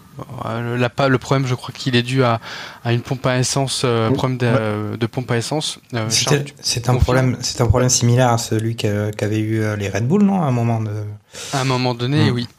Donc, euh, donc là-dessus, bon, voilà, je, je trouve que c'est ça commence à être relativement conforme à ce que disait euh, Laurent Rossi en disant qu'il avait demander à ce que les ingénieurs maximisent la performance en début d'année et un petit peu moins, on va dire, la, la, fiabilité, étant donné que euh, figeaient les moteurs euh, pour euh, pour cette année pendant 5 ans. Je rappelle que uniquement le moteur thermique est figé pour le moment et que la dernière phase de, de, figeage, de fixation, ou que les, les écuries ne pourront plus modifier pour la partie électrique aura lieu dès le mois de septembre, donc après les vacances. Et donc pour l'heure, ça, ça a l'air de porter ses fruits. Je suis plutôt content moi de voir Alonso euh, euh, au vu de, de, de, de- du vétéran qu'il est euh, se placer à, à ce niveau-là. Tout le monde le voyait un petit peu revenir en F1 euh, par, euh, enfin pas vraiment, on va dire dans, dans, dans la dans la satisfaction. Et moi personnellement, je suis plutôt content de, le voir à cette position-là. Dommage Mais- pour Ocon. Ouais, mais est-ce Et- que est-ce qu'il n'y a pas quand même un peu un truc similaire à l'année dernière avec quand même un Alonso qui est plus performant quand même que son coéquipier là? C'était quand même assez assez prégnant sur ce Grand Prix. Ça fait quelques Grands Prix quand même où on se dit euh, alors euh, Fernando avait pas forcément la même euh, la même chance sur la sur la piste que Carlos Sainz euh, ce week-end sur les Grands Prix précédents. Mais il y a quand même un écart de performance qui est en train de se consolider, non, du côté alpine? Il y a effectivement euh, quelque chose qui est en train de se passer du côté de, de Fernando Alonso. Je rappelle que on, on, on observe aujourd'hui un peu une inversion finalement des euh, des genres, parce qu'en début de saison c'était quand même euh, Ocon qui euh, qui menait vis-à-vis d'Alonso. Là c'est l'inverse. Alonso reprend un peu le dessus. Alors attention, euh, là c'est un problème de fiabilité qui touche euh, Ocon. Donc il faudra juger, je pense, à un moment donné quand les deux voitures termineront euh, comment dire la, la course sans euh, problème on va dire euh, décelé sur les, voitures toujours est-il qu'effectivement là on a un écart qui se creuse entre, le- entre les deux euh, mais il faut pas oublier que le début de saison était plutôt favorable à Ocon et pas à. Alonso Ok. Oui, parce que Ocon a encore 11 points d'avance sur, euh, sur Alonso. Oui, effet, voilà, hein. Au tout pilote, à fait. hein. Et pour terminer, enfin pour ma partie sur la, ce qui concerne les, les franchises, pff, Gasly, euh, euh, je pense que les saisons se suivent ne se ressemblent pas chez Alpha Tauri et, et de le, son coéquipier, il est, je pense aussi pour beaucoup de choses. Il s'est excusé publiquement des, deux accrochages qu'il y a eu sur le Grand Prix euh, successifs avec euh, Yu- Yuki, Tsu- Yuki Tsunoda. Euh, je pense que je crois que il a pas signé Mais c'est le japonais. hein. Et à voir ce que ça donnerait. On a été surpris l'année dernière qu'il signe. Je pense qu'on n'est plus à une surprise près maintenant euh, sur euh, sur cette partie-là. Mm. Mais au vu de ce qui s'est passé, euh, Il faut parler quand même aussi, grave. quand même grave. au dernier Grand Prix de Montréal aussi, quand même, la, la sortie. Euh, il n'arrive pas à prendre le virage à la sor- en sortant des stands. Notre ami Yuki. Et là, effectivement, un accrochage sur son coéquipier, c'est assez, assez étonnant. Olivier, ton sentiment sur euh, la situation des franchises Il y avait Ocon, on le sentait pas mal, on disait que c'était un gars sérieux qui était toujours là, machin. Là, il joue un peu de malchance, euh, des qualifs euh, relativement moyennes, et puis il a un problème de fiabilité. Et puis pour Gasly, euh, année, année compliquée pour un, un- un pilote qui a re-signé pour 2023 chez Alpha Tauri. les, les, les, performances de, de, de Ocon en qualif, euh, c'est un mauvais, un mauvais moment de, enfin, c'est une mauvaise condition euh, météo. euh, c'est plus pour ça en fait. Mais c'est vrai que bah ça, ça marche pas quoi. Enfin, les planètes sont pas sont pas alignées. Pour lui, les planètes sont pas alignées. Puis ça va être frustrant quand on voit le que, que Alonso performe véritablement quoi, et, surtout à des- il y a quoi Il y a peut-être quatre. Faut regarder d'ailleurs combien il y a de places en moyenne de différence entre entre les deux. Il va y avoir quatre places, peut-être quatre cinq places, mais c'est entre pas de points et des points quoi. C'est vraiment euh, hyper. euh, c'est hyper. euh, c'est- des écarts importants. Et puis bah, le pauvre Gasly, euh, mauvaise voiture. euh, enfin, après l'année dernière, qui était vraiment une année hyper chouette pour lui, cette année-là, bah, il mange son pain noir et, et puis bah, on- il a qu'à attendre que euh, 2023 arrive, j'ai l'impression. Non, non, c'est- pas, pas hyper fun euh, cette année pour les, euh, pour les Français, j'ai l'impression. Ok. Charles, un sentiment à donner peut-être euh, sur euh, cette, euh, euh, bah, le duo euh, Tsunoda-Gasly chez Alpha Tauri qui à la fois dispose d'un véhicule qui est vraiment en difficulté cette année et un pilote euh, japonais euh, qui, bah, au final, avec un an de plus, euh, est pas forcément meilleur euh, ou si consistant que ça. bah, de mémoire, il n'avait pas fait d'énormes boulettes euh, sur les neuf premiers Grands Prix. À part les pneus froids au Canada, et encore, je pense que peut-être quelqu'un d'autre aurait pu se faire avoir. Euh, mais euh, la dernière, c'est qu'il avait enchaîné les déconvenus, que ce soit en, en, essai libre, en qualif ou en course. après, là, s'il fallait dans, faire un Grand Prix, un gros loupé dans l'année, bah, en espérant que ce soit son premier joker et son unique joker. parce que bon, se, taper une fois avec son coéquipier, c'est déjà, c'est déjà pas euh, bon quand, quand, tu es en recherche de contrat et, euh, et euh, se retaper une deuxième fois avec son, avec son coéquipier, c'est là clairement se tirer une balle dans le pied. surtout quand on sait que bah, ils, étaient dans le top 10 à ce moment-là en plus. La première fois, il me semble qu'ils étaient dans le top 10. Donc ils sont vraiment, enfin il, a vraiment tiré à balle réelle sur, sur son coéquipier malheureusement. Euh, puis même hein, euh, là, alors sur, sur l'aileron avant, il a pas de chance. Euh, sur le premier aileron avant, il a pas de chance parce que il freine, mais pas assez. Du coup, ça, on vient lui. Enfin, je crois que c'est la voiture d'Albon qui vient lui arracher l'aileron avant. Si je dis, vous me coupez si je dis, si je dis des bêtises. C'est quelque chose comme ça. Hein. Derrière, il doit sûrement dégrader aussi tout le fond plat, rouler à basse vitesse. il doit quand même rincer tout le fond plat de, de, sa voiture. Euh, il, retape, il retape derrière après euh, avec Gasly. Gasly sort sur un problème d'aileron arrière. Donc, euh, bon, en plus, ça, ça coûte des points, ça coûte de l'argent. Euh, derrière, euh, bah, l'image qui est pas qui est pas la bonne pour pour signer un contrat. Enfin, grosso modo, là, AlphaTauri a a vraiment perdu beaucoup et pour la course pour la course à la 5 6 place là c'est c'est pas sont pas vraiment euh, mis dans des, dans des meilleures conditions quoi. Mhm. Sachant que eux ils ont ils ont 27 points, euh, Alpine en a 67, Alfa Romeo 51, enfin on est, on est déjà à 73. Ouais, ouais, je, te, parlais de 5-6, tu vois, donc euh, j'allais même pas chercher la quatrième place. Alfa Romeo qui est sixième a déjà le, quasi le double de points d'Alfa Tauri. Donc certes, on est qu'à la moitié de l'année quasiment, on est à, aller à 45, 45%. Euh, bah, 51 et 27, euh, ça fait quasi euh, la moitié. Hein. Mmh. On a ah, plutôt... je tu parlais de, avec McLaren. Pardon. Non, il faut juste bah, regarder du côté de As. Au final, derrière eux, parce qu'on a As qui a 20 points, Aston Martin qui en a 18. Et eux, ils sont à 27. C'est ça, clairement. là, pour AlphaTauri, ouais, c'est pas du tout bonne opération euh, pour eux quoi. Euh, et je sais pas ce que ça va donner euh. en fait ce qui est bizarre c'est que l'AlphaTauri on sait pas ce qu'elle va donner sur certains grands prix. Tu vois il y a des voitures on sait bon voilà elle est bonne en ligne droite sur les elle est très rapide sur les sur les virages sur les sur les virages rapides tu vois comme la McLaren on sait que bah, la ligne droite c'est pas son truc. Mais par contre que derrière sur les virages rapides elle va être, elle va être performante c'est ce qui se passe euh, comme sur un circuit comme euh, comme la Grande-Bretagne. Après, en, Autriche la semaine prochaine, euh, il me semble la semaine prochaine, ou en tout cas le prochain Grand Prix, où c'est c'est un carré avec juste un, angle en plus, quoi, un pentagone du coup, je sais pas si on peut appeler ça comme ça, mais mais clairement c'est des grandes lignes droites, virage à droite, grande ligne droite, virage à droite. Euh, je sais pas ce que ça va donner clairement pour pour pour Mercedes. Et l'Alpha Tauri, on sait pas du tout. On... est dans le ventre mou du du moyenne partout, quoi. Et euh, euh, c'est quand même mieux que l'Aston Martin ou l'Alpha euh, ou, que, ou que la Williams qui est mauvais partout. Mais, mais en tout cas, enfin la dernière, enfin Gasly était assuré de faire une Q3 à chaque fois. Là cette année, s'il passe en Q3, c'est merveilleux, quoi. C'est ça. malheureusement, ouais, pour, pour, Gasly, c'est pas top. Je, je vais laisser la parole à Lens.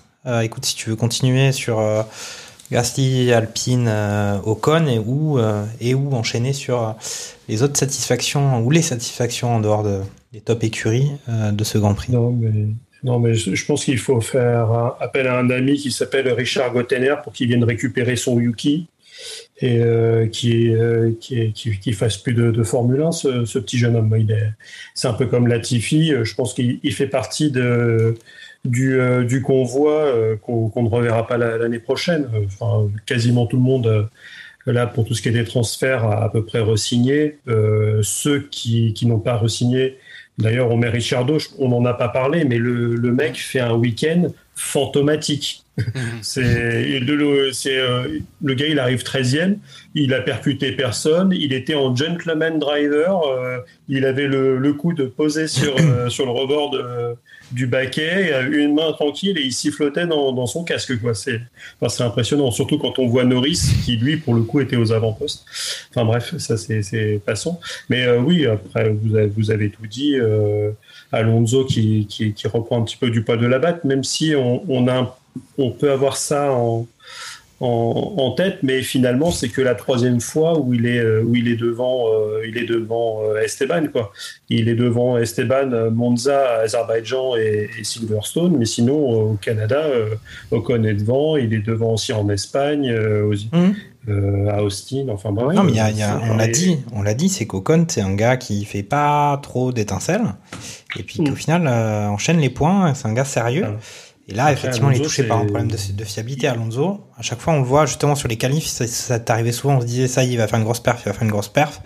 Et rares sont les fois, au final, où il réussit un tour complet avec tout mis bout à bout pour, euh, pour Après, faire un bon, euh, un bon positionnement. Après, pour le coup, souvent, c'est la bonne surprise, Alonso. Euh, c'est pas, enfin, il serait dans une, dans une Mercedes, euh, pardon, dans une Ferrari ou une, dans une mince, Red Bull, euh, faire des P4 ou des P5, ça serait une mauvaise, euh, mauvaise place. Là, le fait qu'il soit quand même, qu'il se rapproche à chaque fois du, de la P4, En effet. P5 en, en qualif, pour le coup, pour Alpine, euh, c'est plutôt positif, hein, euh, parce que Ça, devant, il y a- d'accord. il y, a du gros monde. quoi. Après, il fait, il fait la, c'est clair qu'il fait la meilleure place de la saison pour Alpine hein, sur ce Grand Prix. euh. Donc, euh, Clairement, s'ils arrivent à régler leur problème de fiabilité, euh, ils peuvent aller essayer de titiller la quatrième place. Euh, Mercedes, on a eu encore. euh, bah, Norris, il est tout seul. À un moment donné, euh, Ricardo, faut arrêter. Enfin, euh, il, il- il est gentil, je l'aime bien. Franchement, euh, c'est un pilote. Je pense que la personne, euh, c'est un mec en or, mais à un moment donné, là, On, a- on le avait mec, dit, on avait dit qu'on ferait le, le sondage sur, sur les réseaux sociaux, sur Ah, à un moment euh, donné, avec ça qui on a envie de partager ouais. un barbecue. Euh, c'est vrai que Ricciardo, il serait possiblement, certainement sur là, sur le podium du barbecue. Euh, Ouais, Et après, on le kidnappe pour pas qu'il retourne dans sa bagnole. Ah ouais, franchement, franchement, c'est c'est c'est c'est clairement euh, P13 quoi derrière devant t'as Magnussen quoi. Tu mets Magnussen, euh, enfin attends non je dis des bêtises. euh, au classement pilote t'as Magnussen devant lui, Pierre Gasly, Mm. Alonso, tu vois, euh, enfin t'as les deux As, t'as les deux Alpine, t'as Bottas même qui il a est devant lui, égalité avec. Vettel. hein. Ouais voilà, Vettel qui a pas fait le premier Grand Prix, même les deux premiers Grands Prix je crois si je dis pas de bêtises. Enfin. Après, c'est et, McLaren arrive à être quand même quatrième du championnat. hein. Norris, Bah il, ouais, fait un, il fait travail monstrueux. hein. bah, Norris, 58 points euh, sur les 73. quoi. C'est ça. Donc, euh, c'est sûr que, ouais, après, c'est c'est ce qu'on disait. C'est vrai que l'avantage d'Alpine, c'est qu'ils ont deux pilotes qui rentrent euh, très souvent dans, dans les points, sauf problème de, de fiabilité. Donc, c'est c'est vrai que, euh, voilà, ils sont euh, quatrième, cinquième force euh, du plateau. euh, et donc, finalement, là, c'était deux pilotes dans les dix premiers. Et, mais surtout, c'est qu'on sent quand même que, euh, alors après, sur, sur des gros malentendus, mais sur de la pluie, on connaît les qualités de, Fernando. Là encore, qualification sous la pluie, il fait, quelque chose de, très bon. Euh, une course sous la pluie ou devant, ça, ça part un petit peu en sucette. Alonso peut accrocher une, une victoire cette année pour moi. Bah, après, Ocon n'est Euh, pas non plus mauvais. Hein, euh, sous la pluie, rappelle-toi, en, en Italie en 2017, euh, il part première ligne, je crois, parce qu'avec le déclassement, déclassement de certains pilotes. Enfin, c'est un le mec qui vient de Rouen, hein, donc il pleut une fois par semaine là-bas. les mecs, ils savent rouler sous la pluie. C'est pas, je pense pas que ce soit un problème pour lui hein, non plus de, de, de rouler là-dessus. D'ailleurs, je pense qu'à chaque fois ils le disent, hein, ils adorent souvent rouler sous la pluie, que ce soit Gasly ou ou, ou Alonso. Donc euh, Mm. je- après, après, c'est vrai que c'est- Euh, Alonso, il est très vient, fort. de, il vient de Rouen. Ouais, c'est c'était un, c'était un petit. euh, il il habitait, il venait plus d'un pays qui était en dessous des Pyrénées, mais sinon. euh, Tu connais, que ça tu soit connais pas, c'est Fernand, il s'appelle Fernand. Fernand. Fernandel, Fernandel de, de Normandie, la vache et le prisonnier, tout ça. C'est. euh, Non, mais ouais, c'est c'est Mais clair. Mais, pour- mais sinon, après, ouais, pour. euh, Oui, pardon, si tu veux définir. Vas-y, euh, Olivier. Non, pour revenir sur Yuki, est-ce que, euh, est-ce que Red Bull euh, est fabricant de moteurs maintenant ou pas encore? Oui. ils, ont, ils ont racheté. Oui, oui, ils ont- euh, Oui. ouais. Ils ont mais c'est- mais officiel parce que je sais qu'il y avait eu des, des Ouais. périodes un petit peu de transition.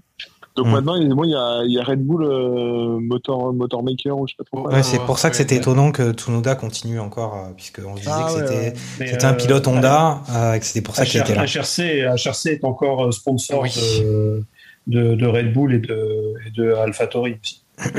Donc c'est alors peut-être que euh, voilà Honda est encore dans le mais, mais mais encore un petit peu d'argent mais après est-ce que, euh, que, justement avec tous les pilotes euh, qui sont en cocon euh, dans, dans l'écurie Red Bull est-ce que euh, ils ont pas intérêt à faire monter quelqu'un la saison prochaine? Surtout qu'il y a il y a des Alors, pilotes quand même côté Bah, euh, ils ont quand même vi- viré Yuri Vips euh, la semaine Ouais. dernière.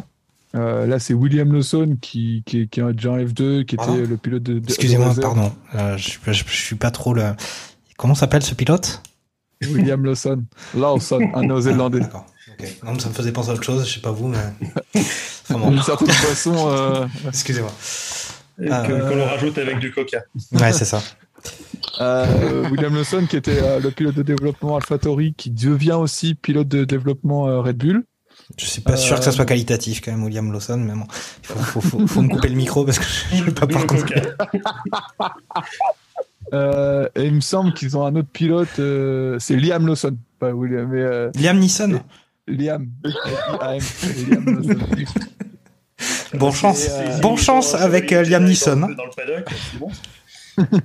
Et après, il me semble qu'ils ont Daruvala, euh, si je dis pas de bêtises, euh, qui est aussi euh, qui est aussi dans la filiale Red Bull.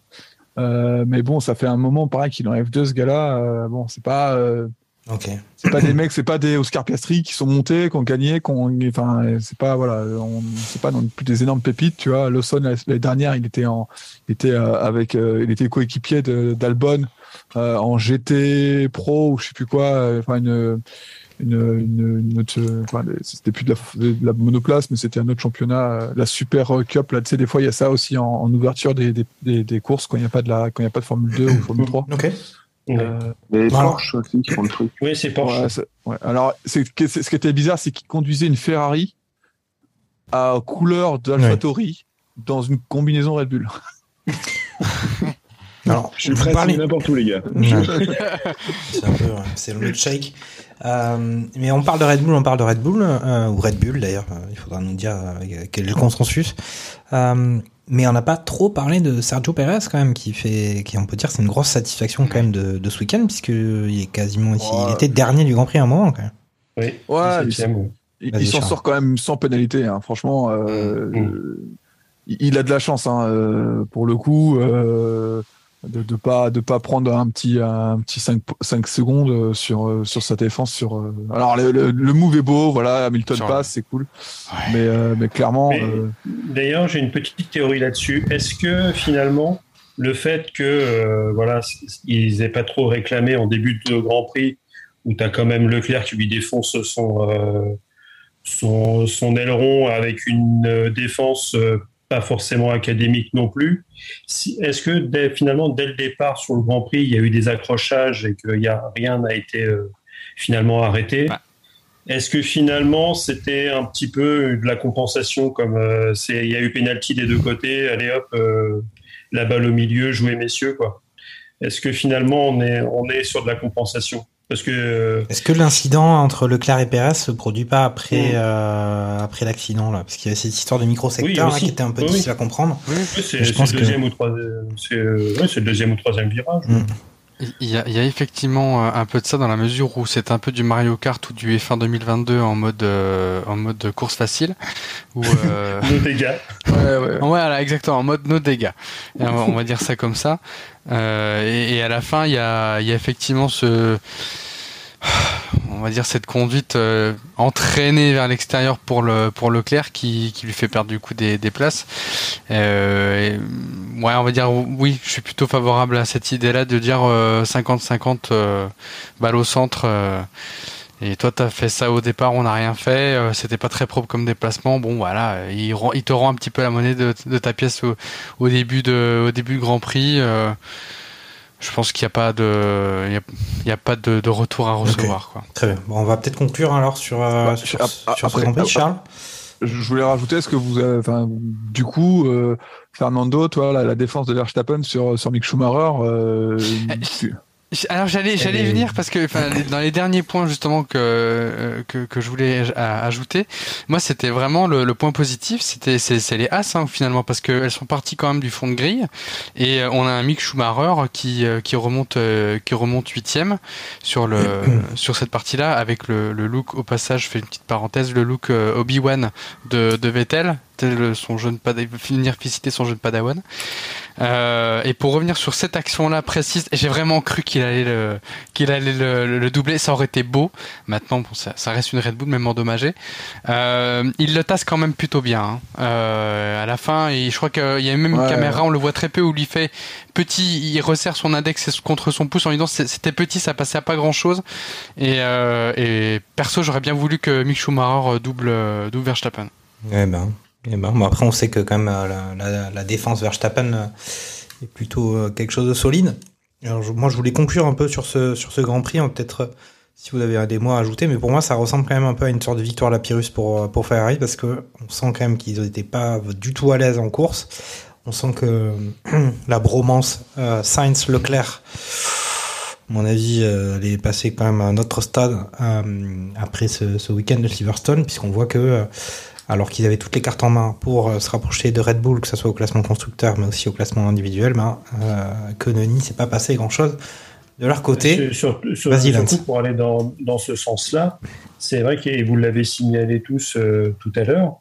Enfin, quand tu as ton, ton écurie qui, au niveau stratégique, dit bah voilà, laisse les 10 voitures d'écart pour que Leclerc ait le temps de rentrer au pit stop, qu'il ait temps de repartir, et toi euh, de rentrer au stop derrière, et tu restes devant, euh, devant Lewis. Parce que même si Lewis restait en piste, de toute façon, il restait avec euh, Mm. ses, pneus, ses pneus complètement vérolés et en slick rouge, bah, c'est sûr qu'il leur, il leur passait devant.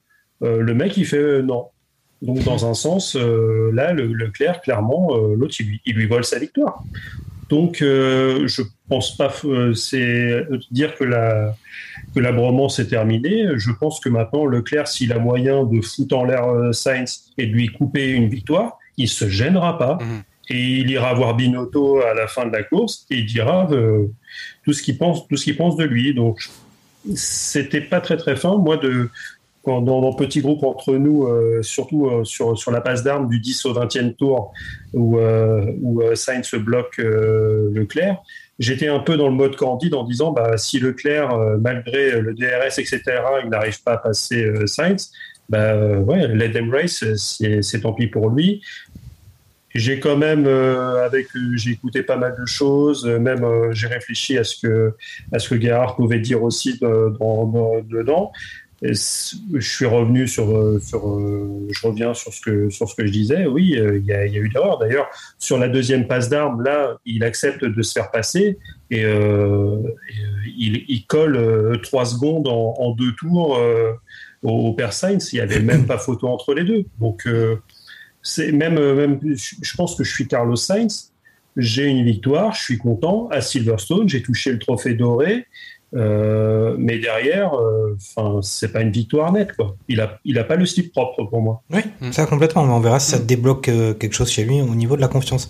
Olivier, un, un petit mot de conclusion sur ce, sur ce très très très trépidant euh, Grand Prix de Ah oui. Silverstone. Euh, non, je, je, euh, je pense que si jamais Ferrari veut être champion, si il veut mettre un, un pilote champion, euh, champion du monde, il faut forcément qu'il y ait un leader. Euh, Il n'y a pas, pas d'écurie qui. Enfin, tu dois être structuré pour, euh, pour, pour la gagne. Tu dois avoir un numéro 1, un numéro 2. Sauf si jamais, comme Mercedes, tu avais une, une voiture qui surclassait tout le monde. Alors là, ok, vas-y, euh, soit mon pilote fait un, soit l'autre qui fait deux, soit, soit c'est euh, un, un inverse. Mais au final, je vais gagner la course tellement ma voiture est supérieure.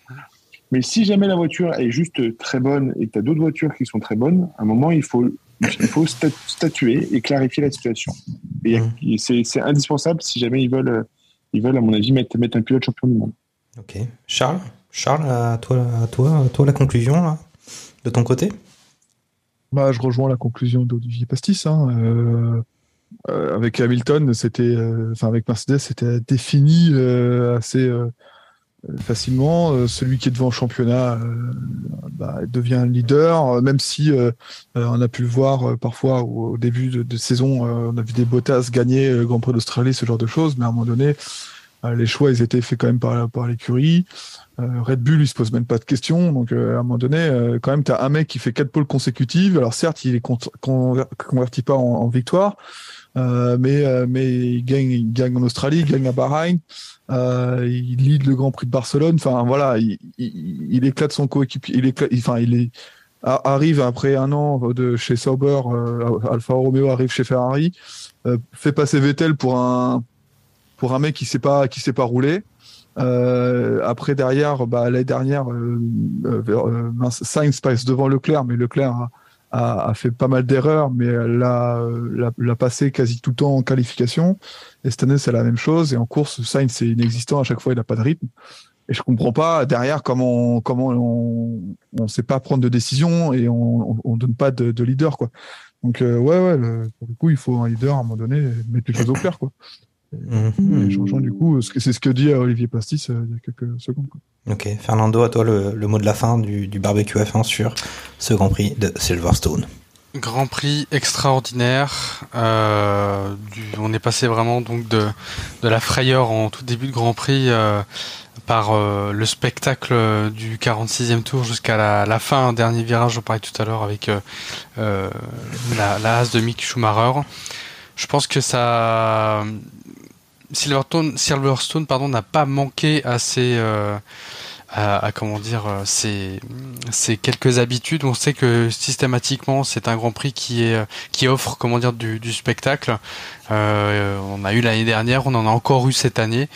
Euh, je ne sais pas si le contrat de ce circuit est encore en négociation dans les années à venir, mais je pense qu'il a encore de, de belles promesses euh, à nous offrir pour les, les futures saisons. Ok, super. Bon, ben, euh, bah, c'est tout de suite le moment de, de, de, passer aux 5 informations inutiles de la semaine de notre ami Sébastien Vittel. C'est parti.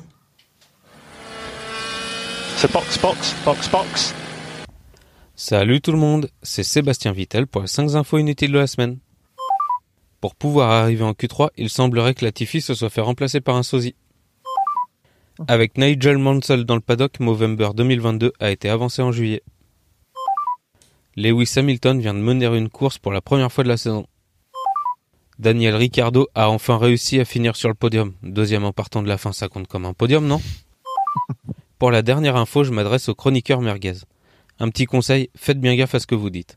Les pilotes nous écoutent.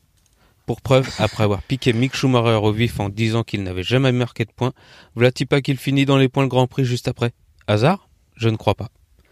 C'était Sébastien Vittel pour les 5 infos inutiles. On se retrouve au prochain Grand Prix. Ciao. Ah ah, attendez, au final j'en ai une sixième. Il y avait trop de choses à dire, je fais une petite entorse, m'en voulez pas. Grosse pensée pour Jules Bianchi qui vient encore de sauver plusieurs vies ce week-end entre la F2 et la F1. Avant le Grand Prix, j'avais prévu de parler de Roy Nissani qui envoie Denis Auger dans la pelouse et qui lui revient en plein halo. Mais l'accident de Gagnujo est encore plus impressionnant et il s'en sort bien encore une fois grâce au halo. Cet élément de sécurité n'aurait jamais existé sans Jules et ses détracteurs ont vite compris son intérêt. Je n'oublierai jamais ce Grand Prix du Japon 2014 vu en direct pour ma part. Cette fois-ci c'est la bonne. Ciao et voilà, c'était les infos inutiles de Sébastien Vittel. Bah, pas tout inutile que ça finalement. Euh, il a parlé à la fois de choses importantes et d'autres, et notamment du fait que ben on avait déjà constaté que la FIA écoutait euh, nos barbecues F1 puisque la proposition de la Signol avait été retenue euh, concernant le, le, marsouinage et l'état de santé des, des pilotes après euh, après certains grands prix. Et la Signol avait dit bah, peut-être qu'il faut, faut mettre en place une tolérance maximale sur sur les mouvements de la voiture.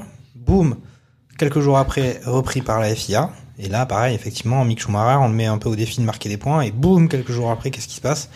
Il en marque euh, comme diraient certains, coïncidence, euh, difficile d'y croire, ça commence à faire beaucoup. Eh ben écoutez, voilà, maintenant on a parlé de Silverstone, on peut parler du prochain Grand Prix. Donc là, on va se retrouver en Autriche, euh, au Red Bull Ring, Spielberg. on espère encore une, belle production, encore un week-end incroyable, tel qu'on a pu le voir à, à Silverstone. Et c'est peut-être aussi le moment de parler des pronostics. Alors, Attendez, il va falloir que je retrouve la feuille de calcul euh, des pronostics.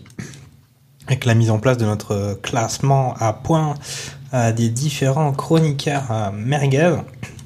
Le classement a été repris effectivement pour faire euh, pour éclaircir un petit peu bah, qui, est, qui est un bon pronostiqueur de qui est un excellent pronostiqueur. On peut quand même dire que sur ce week-end de course, ça a été un peu compliqué euh, parce qu'il y a à peu près personne qui a fait quelque chose de qui tenait la route Euh, dans notre système de classement. Il y a que quelques-uns qui ont réussi à mettre euh, à avoir un pilote placé dans les trois. C'est tout ce que j'ai pu voir. Alors après, on n'avait peut-être pas le pronostic d'Olivier Pastis. Euh, qui ne nous avait pas Non, communiqué. j'avais- dit Sainz, Perez et Hamilton, je crois.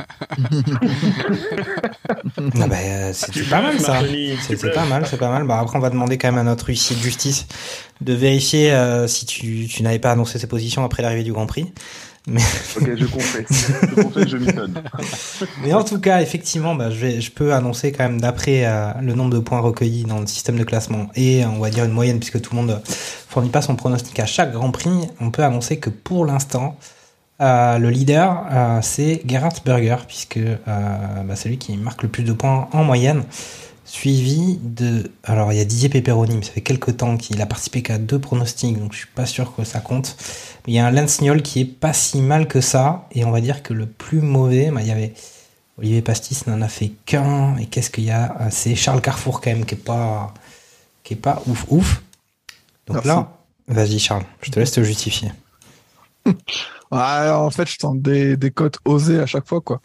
C'est qui tout double. euh. D'accord. Tu veux une merguez? alors c'est peut-être Il en reste. hein. non mais c'est peut-être le. On va te laisser, on va te laisser parler en premier puisque c'est peut-être toi qui, qui, qui va mener la danse sur les pronostics. Mais donc qu'est-ce qui va se passer en Autriche? Tu nous as parlé de quelques spécificités de ce circuit. Euh, c'est quoi ton avis? Euh, C'est qui qui va l'emporter? Euh, alors, j'ai pas regardé la météo, euh, mais j'arrête de la regarder. Ouais, c'est que t'es un peu le, un peu le chat noir de la météo du côté barbecue F1. Euh, mais après, je pense, euh, vu les, les- les éditions précédentes, euh, je mettrais quand même Verstappen en 1. Euh, suivi de des suivi suivi de Leclerc et Perez. Franchement, une cote à 0-0-1 là cette fois-ci. Euh, faut remonter, faut remonter dans le classement quoi. Ok. Olivier, toi, ton, ton... qu'est-ce qui va se passer en, en Autriche sur le Red Bull Ring? Est-ce que les Red Bull vont continuer de... Ouais. Moi, je, vais dire euh, Verstappen, je vais dire euh, Perez et je vais dire euh, Lewis. Mhm, Et j'ai une mal. petite pièce sur deux Ferrari out. Voilà. Genre, ils se battent et ils sont, euh, et ils sont out tous les deux. This is not a method, this is a provocation. Comment on répond à ça, euh, Fernando? Le euh, à Spielberg dimanche matin. Euh, je te dirais Charles Leclerc, enfin je reprends ça. Charles Leclerc euh, en 1, en 2 Perez, en 3 Verstappen. Ah oui. Intéressant. Ça, c'est osé. C'est osé. Ouais, ben je, je pars sur euh, pareil sur une cote euh, quasi, quasi la même que, que Charles. Donc euh, Max euh, premier, Perez 2 et euh, et, euh, et Charles Leclerc 3. Ok. Alors, là, c'est même c'est même pas la cote à 1,01, c'est moi qui vais euh, qui vais donner de l'argent quoi. Euh, on, ne, on ne me paye même pas quoi. C'est euh, un euro donne un euro. Ok, très bien. Et ben moi, je vais dire Max Verstappen en premier, et puis suivi d'un Charles Leclerc, et puis suivi d'un Carlos Sainz. Voilà, voilà. Ok, les gars. Euh, bah là, on a fait les, on a parlé du Grand Prix, on a fait les 5 infos inutiles de la semaine, euh, on a fait les pronostics.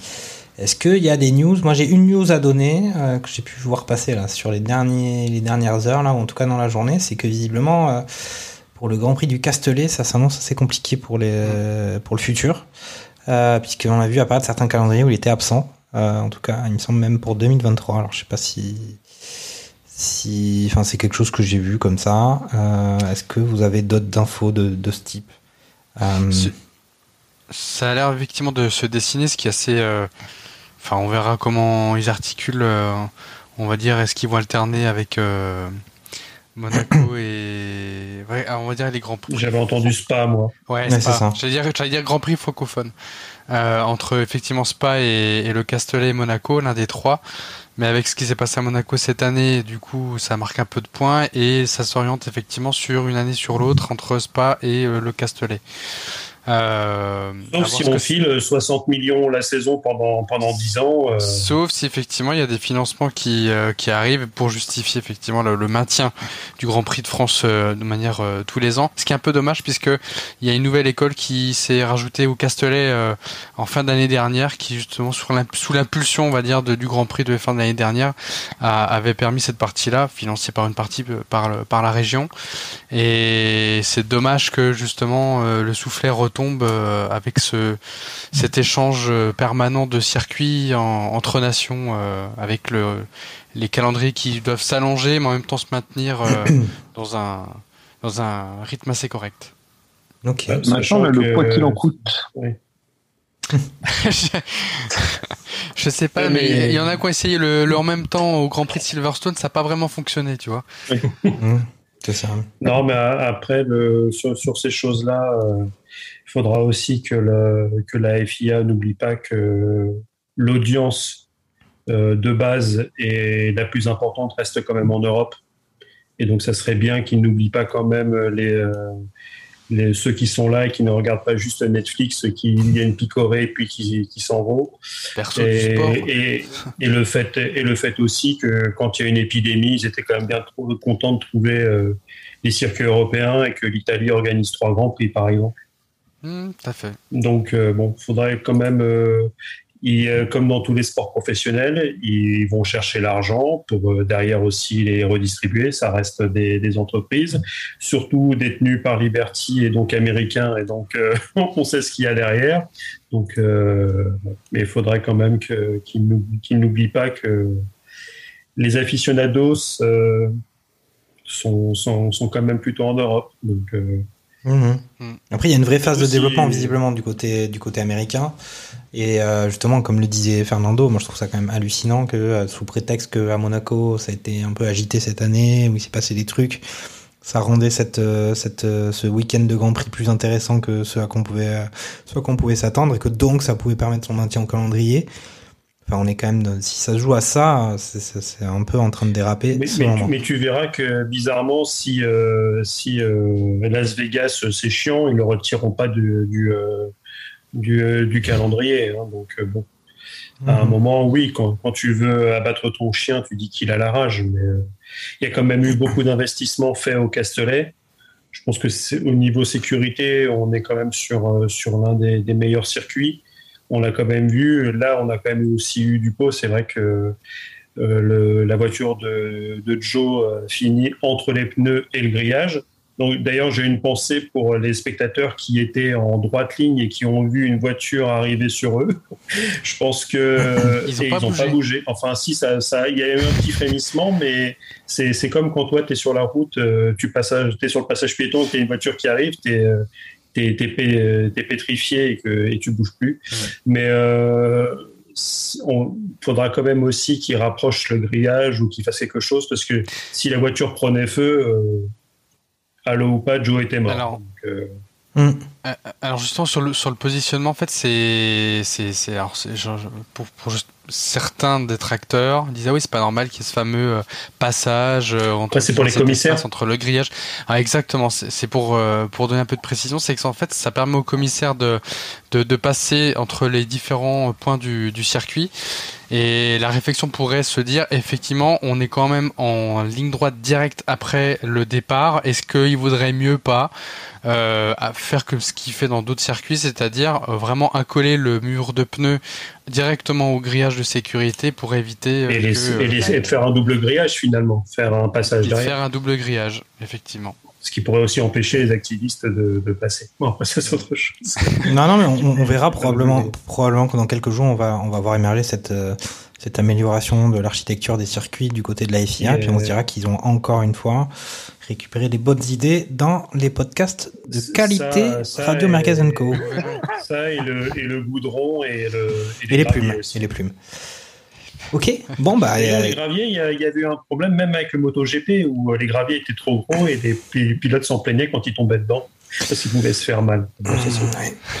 Très très bien, très très bien. Bon bah les gars, merci beaucoup pour cette émission qui justement suit un, un Grand Prix euh, tout aussi excellent euh, qui nous a assez enthousiasmé euh, ce, week-end. Et ben on va se retrouver euh, bah, la semaine prochaine à l'issue du, Grand Prix d'Autriche sur le Red Bull Ring. Et on verra si, bah, Red Bull continue d'avoir des ailes, comme je disais en début d'émission, ou si, eh ben, Ferrari allait, gagner cette fois-ci avec peut-être un peu plus de, choses positives, ou si notre ami Lewis va continuer sur ses belles performances. En tout cas, merci les gars. Et puis, bah, rendez-vous la semaine prochaine. Salut, salut. Salut, salut. Ciao. Ciao.